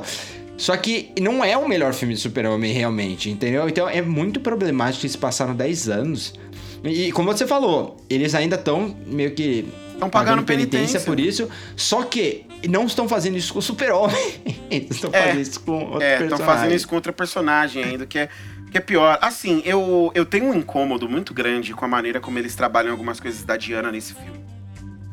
É, ah, ela não confesso, tem profundidade nenhuma, né? Ela, não, não é, o objetivo dela do começo ao fim questão. é o... O que me incomoda... É o Steve Trevor. É, é, é, o Steve Trevor, é eles colocarem que passou 60 fucking anos e ela continua não superando esse cara que ela perdeu. Sabe? A personagem, nesses 60 fucking anos, entre um filme e outro, parece não ter evoluído rigorosamente nada. Sabe? Ela, ela, ela ao ponto da gente ter aquela assim, eu não sei se às vezes eu sou uma sequoia, eu sou oco por dentro, sabe? Meu, meu coração não você bate é, mais. Eu, quero deixar, eu sou uma pessoa é. muito fria. Pode ser, pode ser isso. Mas eu achei de uma cafonice e de, assim, eu achei tão ruim aquela cena de despedida dela com o Steve Trevor. dela ter, assim, deles terem a cara de pau, de botar na boca dela, da Mulher Maravilha, sabe? Gente, assim, é a Mulher Maravilha, sabe? Ela olhar pra um cara que ela terminou um relacionamento, que ela perdeu, beleza, um trauma tal, perdeu o cara na guerra, tal, tá. Mas passaram-se 60 fucking anos. E ela vai se despedir do cara, ela vira pra ele e fala: Eu nunca vou amar de novo. Essa mulher tem 200 anos de idade. No mínimo, aí. Tempo da vida dela lá em Temícera, pra onde ela veio agora. Ela é anciã. Ela é uma pessoa experiente, sabe? Ela é uma guerreira. Ela, ela é uma fucking super heroína. É provavelmente a mulher mais forte do mundo. A melhor guerreira do mundo inteiro. E, e ela acredita que ela nunca mais vai amar de novo. Porque o, o, o, o namorado dela que voltou à vida agora é a coisa mais importante do mundo pra ela. Ele importa mais do que tudo. Ela ousa colocar em, em, em xeque, inclusive, o, o, o papel dela como heroína. Ela, ela ousa colocar a humanidade em xeque. Né? Ela ousa virar pra ele e falar: Não, Mas, vambora, eu- mas foda-se. você sabe que isso, isso é uma coisa que eu até gosto, porque sempre foi conflito dos, dos heróis da DC, né? Não, assim, tudo bem ela ter esse conflito moral, mas é, ela agir como uma, como uma adolescente de 15 anos, apaixonadinha, 60 anos depois dela ter vivido essa paixão pela primeira vez. É, aí eu concordo Pra mim com é você. muito forçado, saca? É, pra ela mim já chegar- teve um processo de luto, né? Então, eu exato, sabe? Ela teve um processo de luto. Ela não é uma adolescente. Você dizer, ah, é o primeiro amor dela, isso é impactante pra ela. Pô, cara, eu super entendo. Eu super entendo. Só que assim, um, o filme podia se focar muito mais nisso. Né? Eu acho que ele até tenta estabelecer ali as relações dos dois. Tem aquela cena por cima, é, que eles estão por cima do 4 of July ali, né? Vendo as nuvens Ah, tá. Naquele momento sim. É, o filme ele até tenta estabelecer assim, essas coisas dos dois. O que eu acho que nem, é, eu acho que realmente não precisa perder muito tempo, afinal de contas. é, talvez não precise um perder tempo, já isso, teve um é. filme inteiro mostrando esse desenvolvimento do relacionamento dos dois e tal. Só que, cara, 60 anos se passaram, é sério que não mudou nada pra ela? É sério que ela, tá, que ela tá a mesma pessoa esse tempo inteiro e que ela não viveu esse luto? Ela tá 60 anos chorando completamente, assim, sem ter superado nem um pouco a perda desse namorado, ao ponto de que ela nem titubeia. É a primeira coisa que ela deseja, sendo que ela pode desejar, sei lá, o fim da Guerra Fria quando ela pega o bagulho ali na mão e ela é uma super heroína, né? Que supostamente carrega esses valores, né? E essas preocupações junto dela. Tudo bem, ela tem uma preocupação egoísta ali no momento, mas isso aí não gera nada depois pra ela, sabe? É. e ela, ela continua É. se comportando A como a pessoa que tá Trevor vivendo é esse primeiro estranha, amor. né? Sabe, que tá vivendo esse primeiro amor de uma maneira super inconsequente e que não combina justamente com tudo aquilo que ela prega depois e com tudo aquilo que ela se coloca ao longo do filme mesmo, sabe? E parece que esse essa hipocrisia dela, isso não é um dilema forte pra ela de verdade no filme ao longo do filme inteiro. Eles podem, eu acho que fica muito on passant, assim, sabe? Que fica muito é, de Eu subtexto queria que eles isso é um tivessem coragem, sabe? Porque assim, é, eu acho que. é, eu concordo, eu acho que isso tem muitos problemas. Assim, a ideia no geral eu gosto, porque é uma ideia. Eu vou, eu vou fazer alguns paralelos aqui, mas antes eu gosto da ideia porque é uma ideia bem tradicional. E ela já foi utilizada no Batman, no caso do Cavaleiro das Trevas. E, só que é bem executada, né? Ela é executada do jeito mais clássico possível, né? Sim, no e com o das vilão, Trevas. É inclusive, literalmente, enganando, é, né? Com o vilão dizendo, inclusive, olha, sabe aquela aquela gag de você colocar um- um- uma pessoa num trilho, 50 pessoas no outro, e aí vem o trenzinho e você tem que decidir pra qual lado você vai? Então, eu vou fazer isso com 1 você. fez isso. É. Que foi literalmente isso. O Homem-Aranha Um trem. literalmente isso. Ele com o teu trenzinho, eles jogam. Ele derruba um negócio ali, né? E cai com É, as aquele pessoas. negócio aí que você que viaja pelo mundo. alto, assim, no, no cabo. Que a gente esqueceu, que tem lá no. Assim, no Pão de Açúcar, no Rio de Janeiro. Enfim. E aí, ele, ele literalmente faz essa pergunta. O Batman fez isso também, mas é bem executado. E tem esse acrescente até esse ponto. E como te deixou bem claro, não foi 60 anos depois do processo de luto. Exato. Isso é que é um problema, sabe? Não, não tem como você justificar, cara, que em 60 anos ela não superou em nada o que aconteceu, sabe? Ah, tudo bem, o cara volta, isso traria os traumas de volta, isso faria elas questionar. Com certeza, gente. Assim, só que você super poderia explorar, mas ela não titubeia quando o cara volta. Sim, aí sabe? chega no e meu ela fica, paralelo. ela vira uma criança, ela vira um adolescente vivendo seu primeiro amor. Sim. E aí, pra mim, sinceramente, isso me tira, é, me tira um pouco do filme. Vira uma coisa meio boba que não, não, não- não se encaixa muito bem com o que havia sido proposto até então. Aí chega no segundo paralelo, que é estão transformando, isso é desde o primeiro filme, a Mulher Maravilha no Super-Homem. E no primeiro filme eles já fazem é, sequências assim pra é, espelhar o que aconteceu no primeiro Super-Homem. Tem toda a sequência no beco, né? Que dá um tiro nela. E o Super-Homem, no caso, ele pega a bala, no caso dela, ela. ela como é que Reflete. fala? De- reflete com, com o- a pulseira dela. É o bracelete perfeito. Eu, eu palavras, não dá muito certo. E, e aí, é, eles constroem também a narrativa dela ali, nessa frustração quase ingênua que o Super-Homem sempre teve nos quadrinhos. E nesse filme, eles querem fazer muito o que o Super-Homem, um dos conflitos clássicos do Super-Homem também, que é preciso salvar a Lois Lane, eu amo a Lois Lane, eu abro mão do quê? Que também já foi feito no Super-Homem 2, né, de 1980, e- de 1980, e que foi feito no Superman Returns também. Então, esse conflito do, do Superman é algo muito presente e a gente até gosta dele, porque é isso que faz o Superman tão legal, porque tem esse conflito de é, eu sou esse Deus, né? Como eu olho pra Terra, o que eu abro mão de ser Deus, essa coisa meio asas do desejo, né? Só que a Mulher Maravilha nos quadrinhos, historicamente, ela sempre foi mais forte que o Superman. Tanto que, se você pegar o, o Reino do Amanhã, que é um dos nossos quadrinhos favoritos, a gente concorda aqui. Quem é que vai convencer o Superman a voltar? Quem é a pessoa forte que vai falar: Ei, tá na hora de você botar a capa e, e- e assumir a responsabilidade? É ela! Não é ele. Ele que normal, o Superman é mais sensível nesse sentido. Ela é a pessoa sempre histo- historicamente mais forte. E é engraçado que, por mais que o Steve Trevor seja Mais forte, no caso dela- que, que o Nate tá falando, só pra que fique claro pra vocês, é no sentido assim de, de personalidade, né? Não que ela seja mais poderosa que o Super, mas ela sempre foi muito mais resoluta, né? Como a gente falou, ela é uma guerreira. Ela tem esse histórico sim. de guerreira e, e ela tem esse momento dela de choque com o mundo Ah, ela tem um treinamento de homens, mas exército. ela- é- Ela é de é, exército, né? O Superman é, mas, não. é- mas ela é a pessoa, é- ela é, a- é quem levanta o moral da tropa, às vezes, né? Quando a coisa tá meio baixa e tal.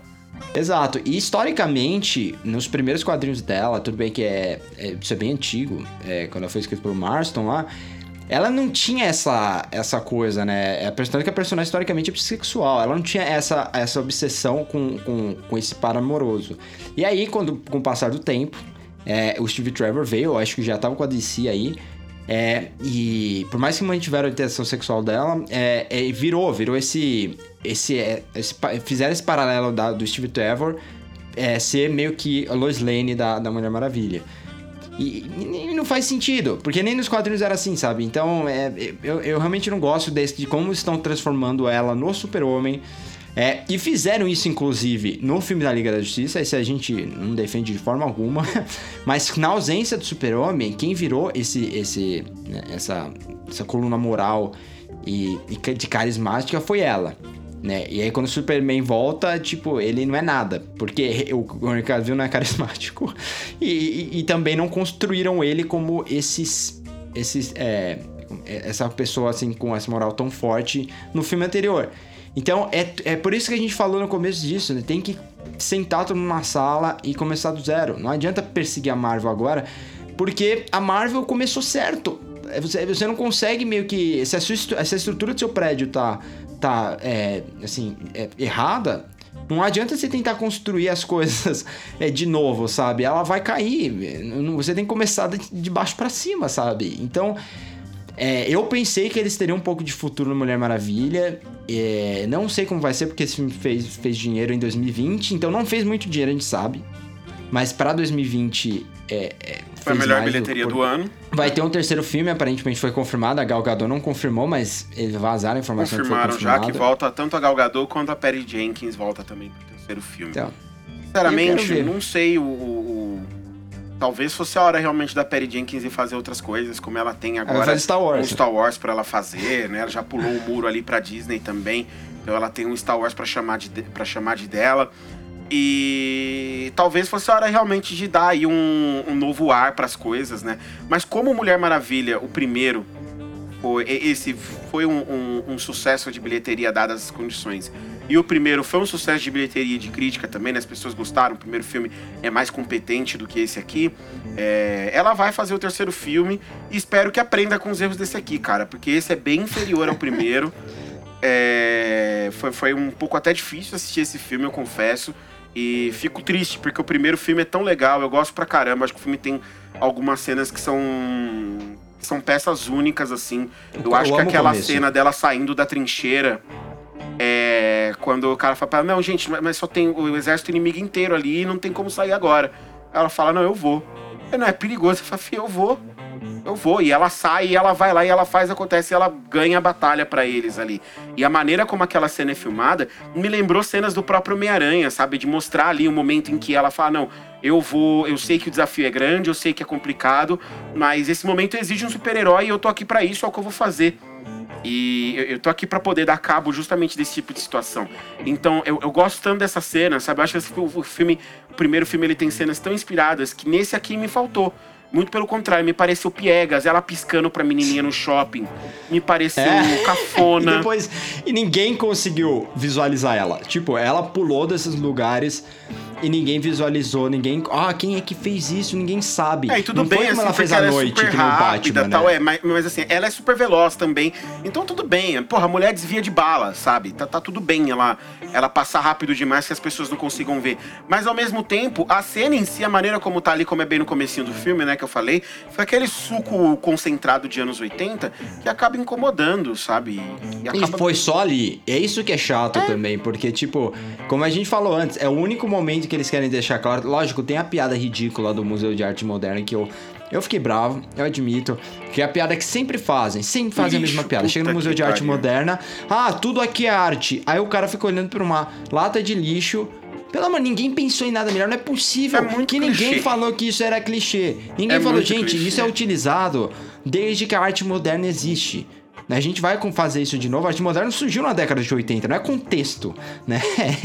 Então, Mas, mas o problema é esse, sabe? O filme ele traz todos esse, é, ele traz um monte de clichês pra dentro da tela ali, é, para para amarrar essa narrativa que, sinceramente, eu sempre achei um pouco deslocado. Eu sempre achei a escolha dessa temática de fazer esse filme nesse momento um pouco errada. Assim como eu critico, antes mesmo de ter visto já o filme da, da Viúva Negra por ter vindo fora do tempo dele, eu critico esse filme também pelo mesmo motivo. Eu acho que fazer mais um filme no passado da DC agora, descolando a Mulher Maravilha do- dos acontecimentos que estão cercando ela lá no futuro, é, é mais uma decisão covarde, porque os outros filmes influenciam no que acontece no universo DC e o filme dela não. O filme dela continua isolado ali na época dela, sem ter nenhuma consequência para o que vai depois. E aí o filme do Superman é importante, o filme do Batman é importante.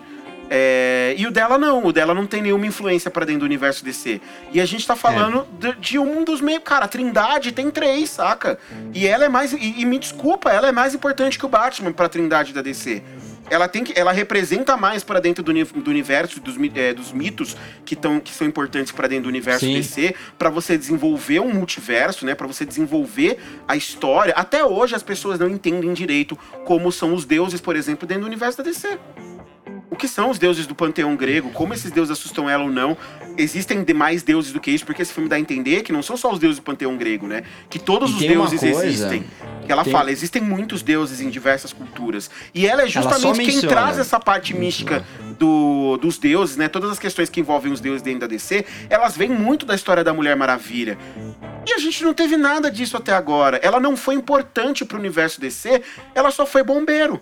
Ela só chegou pra apagar incêndio, porque nos dois filmes que ela- nos dois filmes que não são dela, que ela aparece, ela aparece pra apagar incêndio. Ela aparece pra resolver o problema em BVS, né? Ela aparece literalmente Então, pra dar uma chance pra eles vamos falar rapidinho disso, porque tem. é- é- isso é um problema. No PVS, é, o que acontece é que eles falam que ela não tinha aparecido desde a Primeira Guerra Mundial. Lembra? É, e aí o que é que acontece? Quando esse, como esse filme se faz em 1984, tudo que acontece lá, ninguém sabe quem ela é. Então, tipo, tudo tem que. Eles têm que vender a ideia, mesmo que ela apareça para o público, porque ela tem uma hora que ela salva a pessoa no meio da rua, sabe? E, e, e ninguém, assim, nem o bandido que sobreviveu lá consegue falar porque ela tá, entre aspas, quieta de luto. É basicamente isso, ela tá de luto desde que o Steve Trevor morreu. Então tem erros na, na própria mão. Você vê que é uma, é uma zona. É uma zona. Sabe? Eu concordo plenamente com o que você falou. Inclusive o Batman, ele sempre foi meio Wolverine no X-Men, sabe? Com a Liga da Justiça. É, ele sempre foi um cara, tanto que no desenho animado, que era muito bom na Liga da Justiça, não o Super Amigos lá atrás, o desenho animado mesmo, que fizeram na, na década passada, na década retrasada já, né? E E esse desenho, o Batman, ele era meio que um mentor, ele vinha e voltava. Ele fala que ele é um membro esporádico, inclusive. Ele Exato. tem essa frase, inclusive, no, no episódio, que ele fala, não, eu sou. Acho que é mais no, no Sem Limites, né? Porque no primeiro ele. É- Ele são ele duas animações, na verdade, né? Primeiro Liga da É. Justiça, depois Liga da Justiça Unlimited, que aí é quando eles expandem e trazem todos os outros heróis. né? Eles começam com sete no original, depois eles expandem. E aí o Batman ele vai ficando cada vez mais às sombras Sim, mesmo. mas mesmo Como é 7, normalmente a o atuação Batman não dele, tava né? presente o tempo todo. É. Ele, ele fazia parte definitiva da animação, mas ele não tava porque ele realmente é esse mentor e ele não gosta de trabalhar em equipe. Esse sempre foi um dilema do Batman. Até quando trabalha com Robin, depois Robin morre. Aí batia tudo, sempre foi assim. E ele lembra muito Wolverine na Marvel com os X-Men, que é a mesma coisa. E aí o cinema traz o Wolverine pra tipo líder dos X-Men, que não faz sentido algum, mas ele sempre foi um, um mutante à parte. Então, eu concordo plenamente. Você vai fundamentar uma Liga da Justiça aí, e, e eles sabem que é uma marca muito grande. Vai ter filme da Liga da Justiça no futuro, mas eles vão fundamentar com o quê? Com todos os erros, eles vão. Como que eles vão fazer isso? Eles vão manter a Gal Gadot, mesmo o sucesso desses filmes? Será que eles estão esperando a terminar a trilogia da Mulher Maravilha para anunciar uma nova Liga da Justiça aí com Robert Pattinson e com outros atores para recomeçar do zero? Cara, porque eu realmente não consigo imaginar. É uma- é um produto muito forte. É, não, cara. A, a DC, ela sempre teve com a faca e com o queijo na mão, né? Porque ela nunca teve o problema que a Marvel tem de não ter os seus principais heróis dentro da sua casa. E então ela tem, ela tem que fazer bom uso disso, e acho que essa pressão toda, inclusive, ela tem sido muito negativa nas produções dos filmes da DC. Porque a pressão para que o universo DC dê certo, ele é muito grande justamente porque os heróis já têm essa base, né? Ninguém conhecia o Homem de Ferro, ninguém conhecia o Thor direito. Eram heróis B da Marvel, C, na verdade, né? Da- Da classe C ali da Marvel. Que a Marvel teve que apresentar para todo mundo e fazer funcionar. Só que a DC ela já tem o panteão dela ali, os grandes heróis, e ainda tem grandes histórias contadas à parte. Ela tem um selo dentro da casa que é só de histórias adultas. Tem histórias adultas incríveis que as pessoas também são apaixonadas. E ela encontra uma dificuldade tremenda de adaptar essas coisas, né? Dificuldade tremenda de trazer isso pra dentro da tela. É, eu acho que eles podem estar arrumando pro caminho certo agora, trazendo diretores diferentes, mais autorais, dando a eles liberdade pra criar dentro das coisas deles. E não, não tô falando do Todd Phillips, tô falando do Matt Reeves, né? Eu tô falando do Se próprio anunciarem um filme com Todd Phillips, eu eu vou perder a linha. Eu vou perder Não, tem o muito a linha. Coringa 2, né? Vai ter Coringa 2 mesmo? Vai, claro que vai ter Coringa Ah, 2. Você achou que não? Vai ter um Coringa 2. Claro que vai ter um Coringa 2. E então não tô falando do Todd Phillips, né? Tô falando aí do, do, do James Gunn, falando do Matt Reeves assumindo o Batman. E eu acho que esses filmes dando certo, principalmente esses dois que eu acabei de citar, a gente pode ver novos filmes vindo por aí que contem com, com, com diretores mais renomados atrás, né? Talvez a gente possa tirar aí do nosso papel aquele nosso sonho meu e do Nathan no caso, de ver o Spielberg dirigindo um filme de Superman. Caramba, é o É que sonho. seria. velho. A gente seria é muito pra nerd. mim a- Isso seria. Ah, cara, seria mas incrível. seria a coisa mais incrível, seria a decisão certa a se tomar. Seria Entregar sumo o. da nerdice, velho. É, você seria, você seria perfeito, assim. Eu, eu tenho muita dificuldade de imaginar o Steven Spielberg dizendo não.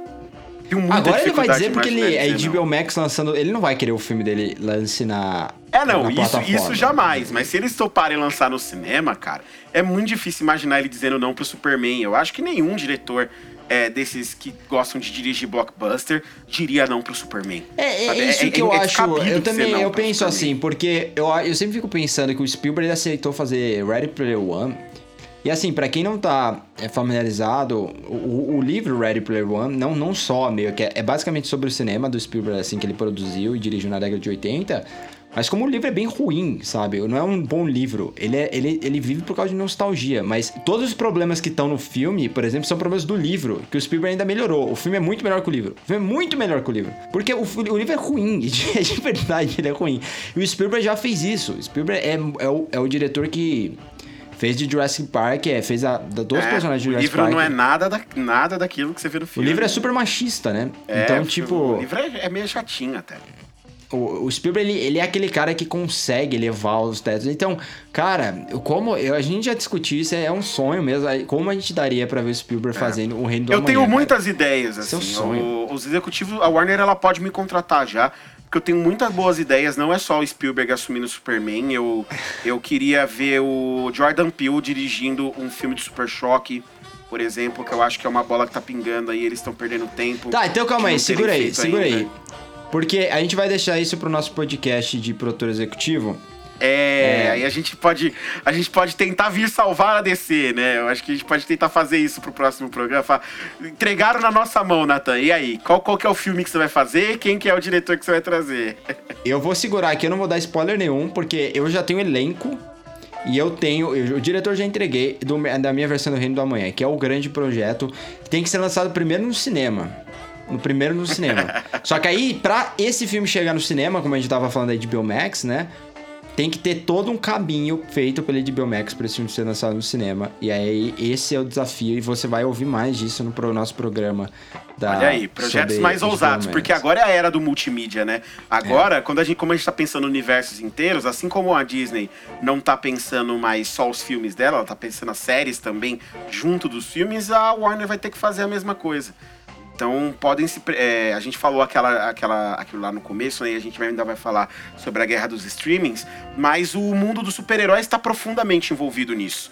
Né? Não tem como a gente projetar esse próximo filme da Mulher Maravilha, por exemplo, que a gente não sabe nada sobre ele ainda. Mas você pode ter certeza que vai ter pelo menos uma série que vai dar alguma, alguma pista de como esse filme vai ser. Assim como a gente já tem WandaVision agora que vai dar dica para como vai ser o Doutor Estranho e depois para como vai ser Homem-Aranha e isso vai influenciar em outros filmes. A mesma coisa vai começar a acontecer com a DC de agora em diante. Então eles vão ter que arrumar a casinha. Eles vão ter que arrumar a casinha, principalmente porque eles vão precisar produzir conteúdo, eles vão ter que usar as armas que eles têm em mão, né? Eles vão ter que usar a Mulher Maravilha, eles vão ter que usar o Batman, eles vão ter que usar. Eles prova... Sabe o que provavelmente, por exemplo, de Mulher Maravilha pode vir por aí? Uma série das Amazonas. Seria uma coisa super factível imaginar que eles façam uma série que se passa em Temícera e que é com as Amazonas, né? E é o dia a dia das Até Amazonas ela não ali. voltou até agora, criando. né? É, não precisa nem ser com a Mulher Maravilha. Você pode só dizer que a Diana tá lá no mundo dos homens e você faz uma série com as atrizes lá, dá pra Robin Wright o, o protagonismo morreu, da série e monta uma. Pff, Que se dane, eles vão e voltam no tempo o tempo inteiro aí nessa série. E que, qual que é o problema? Faz uma, uma época que ela é mais jovem, até rejuvenesce ela, faz o que você quiser, mas faz uma série das Amazonas, por exemplo, e bota essa série na HBO. E aí a questão é aquela, né? Por que, que eu tô falando que eles vão ter que arrumar a casinha? Porque o selo original HBO significa muita coisa. Será que agora vai significar? Porque vai é o ter que continuar HBO, significando. É Max, eles não né? aí é que tá, eles não podem perder o prumo.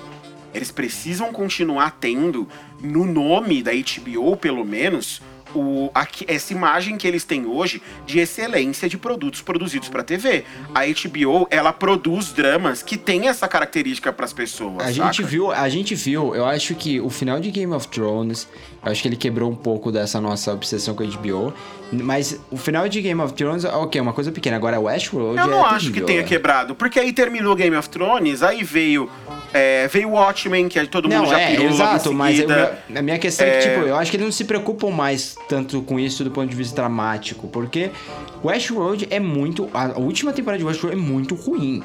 E veio nessa pior, assim, eles confirmaram a quarta temporada, obviamente, e...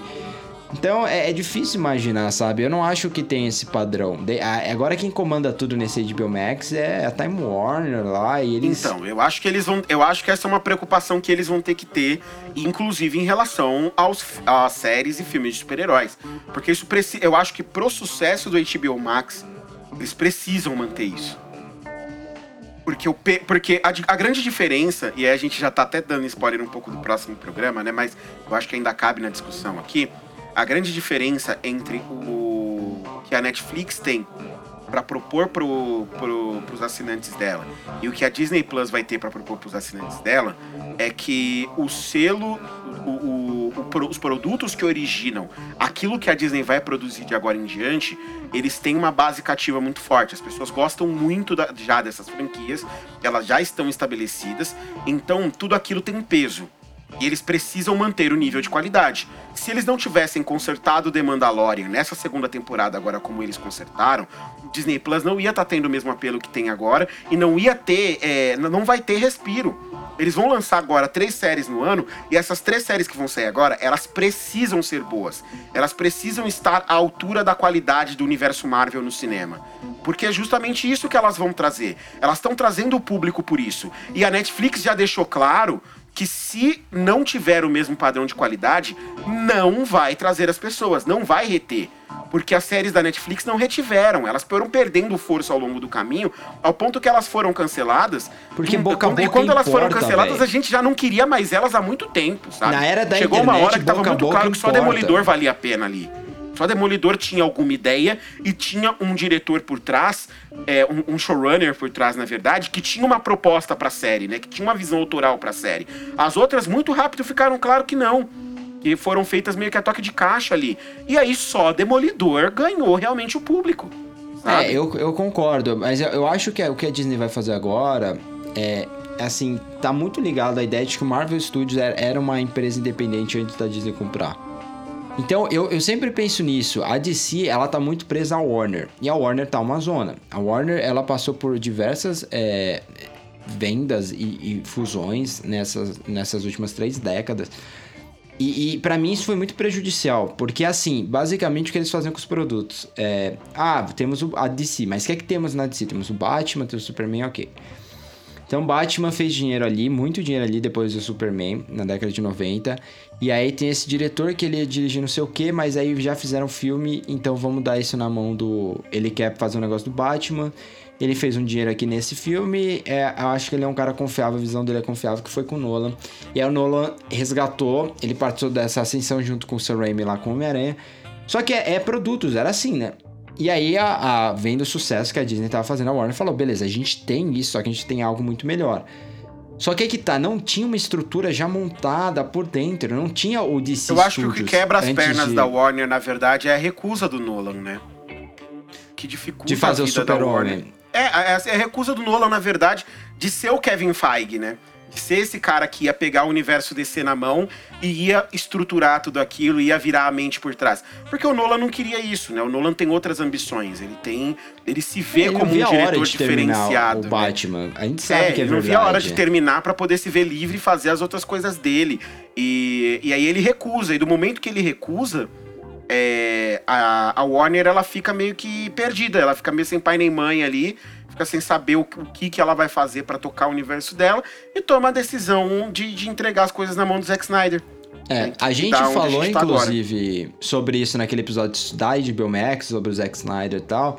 A gente falou de como o primeiro Ba- Homem- Homem-Aranha, o primeiro Superman, né, o Man of Steel, ele, ele tem a cara do Nolan, ele não tem a cara do Zack Snyder. Lógico, as decisões no final lá, aquilo o Nolan nunca faria, até porque o Nolan gosta de coisa prática. Ele jamais faria aquela destruição no final. Nem não fez isso com o Batman, sabe? Que você justificaria melhor porque o Batman nunca foi esse cara de me preocupar extremamente com civis, sabe? É, tanto que o, o Coringa brinca com isso no Calor das Trevas, como a gente mencionou. Mas a estética, você vê que não é um, é um filme que não usa é, é, slow motion, que é uma coisa que o Zack Snyder adora. E aí o que, que aconteceu? Depois desse filme, que foi o filme do Zack Snyder com a cara de Nolan, o Nolan não produziu mais nada. Ele basicamente vazou dessa conexão com a Warner, sabe? E aí, é basicamente como se ele falasse assim, ok, eu já fiz, eu já paguei meus, meus pecados, eu vou ajudar vocês na transição, tá ligado? É como se ele tivesse dado aviso prévio, falar, eu vou com- eu vou ajudar vocês nessa transição e aí eu vou embora. E foi isso que ele fez. Só que aí, eles não tinham pra quem olhar, eles deram pro Zack Snyder. Tipo, sabe, deram pro Zack Snyder. E aí, Como se fosse a mesma gigante. pessoa, né? Como se fosse super igual, assim. Não vai dar E diferença deram, e nenhuma. tipo, é muito errado terem escolhido o Zack Snyder primeiro pra fazer Superman. A gente já falou isso mil vezes. O que é que o Zack Snyder tinha feito antes pra justificar o filme do Superman, cara? Ele fez, tipo. 300, Watchmen É, e, e, e o, qual outro? O Madrugada dos Mortos, que são filmes super pessimistas, e o Superman ao contrário. É, foram, não foram as melhores decisões mesmo, e a, e a Warner tá ai. pagando o preço por isso, É. né? E é curioso como até agora, a gente já tá em 2020, isso continua ressoando. E isso continua ressoando em filmes, inclusive, que nem estão mais sobre o guarda-chuva do Zack Snyder, como Mulher Maravilha. Né? Continua, dando, continua dando frutos até aqui. E, e vai marcar, já marcou, na verdade, né? E vai ser ainda uma marca por algum tempo até que alguém chegue ali e arrume a casinha. E alguém vai ter que chegar e arrumar. Até que perca Porque muito o, dinheiro. o momento pra Warner Eu é acho. crítico. Eles já perderam muito dinheiro. Eles vão continuar perdendo. O momento deles é muito crítico e eles precisam acertar agora.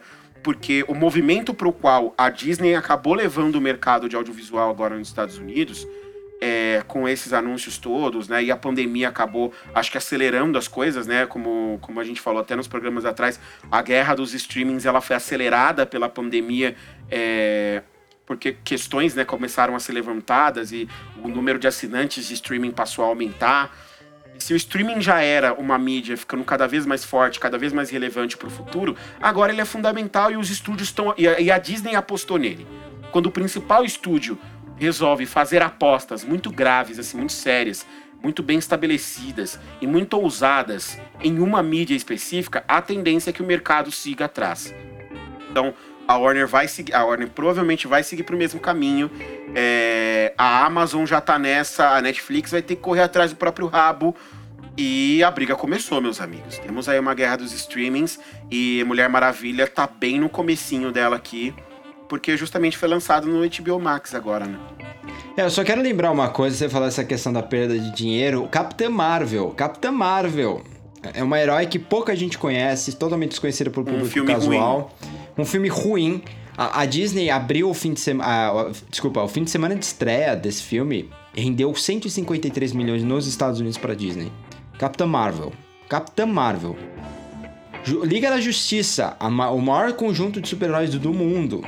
Da O história dos principal grupo de super-heróis que principal existente. grupos.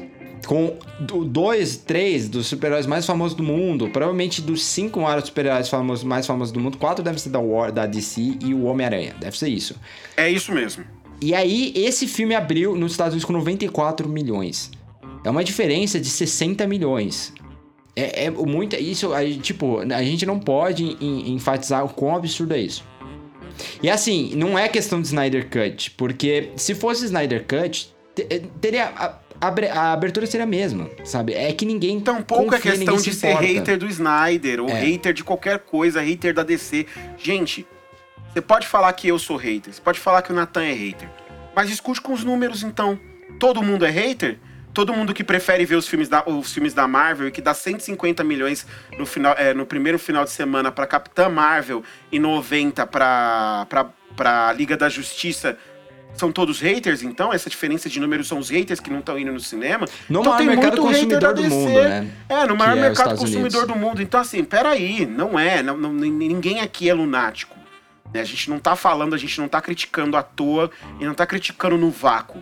Né? Os números também mostram que a DC tem todos esses problemas que a gente tá falando e eles precisam correr atrás do prejuízo. Eles sabem disso. A DC só tá essa bagunça justamente porque correr atrás do prejuízo não é fácil.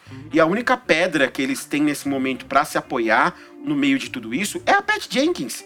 Foi a única que fez um filme que a galera gostou até aqui. Sabe? Que foi meio. Que foi assim meio. Que Tá foi o, Aquaman. o Mulher Maravilha. Aquaman é Não, mas Aquaman, a galera. Aquaman é muito contestável. Aquaman é muito contestável, foi um dos piores trabalhos do James Wan até aqui. Mas Mulher Maravilha não, Mulher Maravilha o primeiro as pessoas gostam. E aí ela virou a, a pedra, é, a, a pedra na qual o Warner tava se segurando em cima, né? E com esse segundo filme ruim agora, ela vai fazer. A gente vai fazer o quê? A gente vai pra onde? Já dá pra ficar preocupado com Star Wars? Cê- cê- cê- eu acho que não. Eu, eu já te falei, eu não vou voltar a falar de Star Wars, que a gente falou semana passada, eu já fiquei bravo, mas tipo, Star Wars, eu não confio em Star Wars até depois do episódio 9, até eles me provarem o contrário, e não, não, The Mandalorian não vai mudar minha opinião. O, o que eu ia mencionar só é, dessa questão é que você já parou pensar que provavelmente, eu sei que Mulher Maravilha, é justo que eu sei que a gente gosta mais de Mulher Maravilha, mas levando em consideração até o final, provavelmente o melhor filme da, da, da Warner DC Universe, aí, sei lá como que chama, é Shazam. Já parou pra pensar nisso? Quão, quão desesperador é? Ah, eu acho que eles estão no mesmo nível, Mulher Maravilha e Shazam. Não, eu também acho, É, mas eu ainda acho que o final de Shazam é melhor. Shazam é. É. muito bom. Shazam é muito bom e Shazam é muito bom porque não inventa moda, né? Faz o que tem que fazer e entrega o filme que era um filme que vamos combinar, era um filme fácil Era o filme mais É um fácil, que tinha pra eles fazer. basicamente, eles literalmente eles fizeram. Eu Quero Ser Grande de super-herói. Eles- Exato. literalmente. Era um filme muito fácil de fazer e eles só tiveram a decência de não errar a mão. Por isso que eu acho Mulher Maravilha melhor, que é um filme mais difícil. Então é, é um filme que eu, que eu gosto Ah, não, mais. é, é, aí eu gosto mais também, mas eu tô dizendo assim, quando você pensa no. Assim, a qualidade, eu ainda acho o dele mais redondo. Mas Sim. é, é, é Mas isso, assim, no isso fim é das uma coisa- contas, o, Mil- o Mulher Maravilha 1984, até pra gente voltar aqui pra poder Yes, é, eu acho que ele, no fim das contas, ele é um filme tão esquecível, mas tão esquecível, é, e por ser essa coisa isolada ali em 1984, ser o menor sentido e não ser importante pro universo da DC, ele é um filme que a gente vai esquecer, e a gente pode ter aí Mulher Maravilha 3, que pode ser um excelente filme, e que não, e que não só, e que não tenha nenhuma relação com isso daqui. Ah, não, vai ter. Sabe? Que, que isso aqui acha não, que é, que, ter. que não impacte em nada. Porque esse filme não é importante, ele não é relevante, ele não é. Ele malemar é relevante pra Diana. Ele é, é, um personagem si. automático, né? Porque ele, ele todos os conflitos, ele acaba meio que e- e- a gente acha, né? Porque a gente não entendeu, ele acaba meio que abrindo mão no final. Então, é, é, é meio que nem aquele livro do. aquela peça do Harry Potter que saiu, que é tipo, vamos criar um conflito aqui e a jornada toda do personagem é, é para ele voltar ao ponto de início, antes do conflito, é apagar aquilo. Eu odeio histórias assim, pra ser sincero. Eu odeio histórias que a jornada seja. é, a mudança não exista, né? Uma mudança falsa. No caso dela, é uma jornada de luto, entre aspas, mas aí a gente volta naquele papo que você ju- justificou muito bem, que é sério, sério mesmo, 60 anos e agora a gente vai ter a jornada de luto dela, de aprender a lidar com a dor. Porque que- é, quem. é, Assim, que- eu tô pensando, qual foi o filme de super-herói que até fez isso bem, que lidou com essa morte do, de um personagem? Não sei se foi o. Foi algum filme da Marvel que fez isso? Não, né? Acho que não, acho que foi o, o, o- próprio Homem-Aranha, que igual- lidou com meio com a morte do Tony Stark, mas beleza, a jornada dele é basicamente de entender que ele não é o próximo Tony Stark, né? E que ele pode lidar com essa Sim, o personagem tem uma evolução, né? Ele tem algo Mas que é, ele precisa aprender. mas foi depois, e foi logo daquilo. depois. É, Foi e, logo e a- depois e ele tá, tá lidando com luto agora. Se esse filme da Mulher Maravilha começasse logo depois que se passa o, o primeiro, tudo bem, faria mais sentido pra mim ela tá lidando realmente com o luto aí e É, com a perda desse e com a perda desse grande 1940, amor. é, que, porra, é o 1918, primeiro sei lá, amor da é. vida dela, sabe? É realmente É o primeiro aí homem que ela faria conheceu. sentido. É, faria sentido aí. Mas não é isso, né? São 60 anos depois, praticamente, com ela já tendo vivido uma vida inteira ju- junto dos outros humanos, Já vivendo uma vida inteira junto numa sociedade, e o filme me vende que ela ficou casta e pura esse tempo inteiro, e que ao longo desses 60 anos, ela ficou só é, em posição fetal no quarto dela, chorando, Chorando. a morte do Steve Trevor. E o Aí filme realmente é tenta vender isso porque ele começa mostrando ela sozinha em meio de casais. Ele é muito desgraçado nesse ponto. Ele, ele mostra ela num bar e, e ai, eu odeio cena assim, eu odeio cena assim. E te joga na cara que ela tá sentada É. na frente de um, um- tem, tem um prato, tem uma taça ali na frente dela e, e aí perguntou: Posso retirar? Aí ela, sim, sim, não estou esperando ninguém. Aí tiram. E lentamente ele vai tirando uma coisa por uma. E aí a câmera vai se aproximando rápido. É levemente aquele zoom in com o Traveling no, do, com uma dolly, né? No, no rosto dela. e ela, muito ela clichê, pensando assim, é caramba, muito eu clichê." sinto saudades dele. Espero que vocês tenham gostado da discussão. Hoje foi mais longa, até porque é o último episódio de 2020, então vocês podem é, ir ouvindo ao longo das- dos próximos dias do, do ano novo e tudo mais. É, e em 2021 Temos até diversos spoilers aí, né, dos próximos programas. Sim, exatamente isso que eu ia falar. De 2021 tem muita coisa boa aí que a gente vai discutir, até porque o Oscar é em março, né? Então a, a gente só vai falar de filme de Oscar, de Furby de Ouro, lá pro final de fevereiro. Então, muita coisa legal aí pra discutir em 2021. A espera da, da vacina. E, e esperamos que vocês possam ter uma ótima passagem de ano, que comemorem com as famílias. Não fiquem saindo muito. Por favor, não vão pra praia comemorar, que vai ser uma lotação de UTI depois. É, e, enfim, que seja um ótimo ano Exatamente, nós. né? exatamente. Vamos, vamos confiar aí que 21 vai ter a decência de não ser pior que o seu antecessor. Porque 2020 eu não tinha expectativas É. grandes, mas você tá de parabéns, hein, meu amigo. Que ano bosta, hein? Parabéns. 2020 você é a Mulher Maravilha 1984 dos anos. A gente não tinha expectativa nenhuma. E, e- e o filme é Eu, eu- decepcionante. eu quero deixar claro aqui que jamais será premiado no Ferb de Ouro um filme que retrate que se passa em 2020. tá? Jamais vamos premiar esse tipo de filme, esse ano é pra ser esquecido. Então você vai, você não vai premiar todos os filmes que vão sair em 2022? Sobre a pandemia. Sobre a pandemia. Só documentários. Só, a gente só vai tolerar documentários. Esses dramas de pandemia que vão encher o Oscar em 2022 ou 2023, a gente vai deixar pra comentar depois. Se tiver alguma coisa legal, alguma coisa criativa, realmente a gente traz pro Ferb de Ouro. Se não, tá O fora. Nicholas Sparks tá esperando pra escrever o próximo romance dele, na qual um, do- um dos, um, dos, um, do- um dos dois do par romântico, né, do casal deles, vai morrer de Covid. Provavelmente porque o outro passou. A gente vai ver essa adaptação chegar nos cinemas aí. É, A culpa é do o- Trump, vai ser esse. Já culparam muitas coisas. Apesar que a culpa das três não é do Nicholas Sparks, né, Thiago? Ah, não. Eu, eu- Não, vocês devem vão te xingar Tá tudo depois. bem, eu não Mas sei é nenhum esses autores, cara. Eu, eu não leio nada desses livros assim, é, para mim é meio intragável. Nem eu. Mas é isso, gente. Obrigado aí por ter nos ouvido em 2020 e aguardamos a companhia em 2021. Valeu, bom ano novo e até mais. Até, pessoal. Tchau, tchau.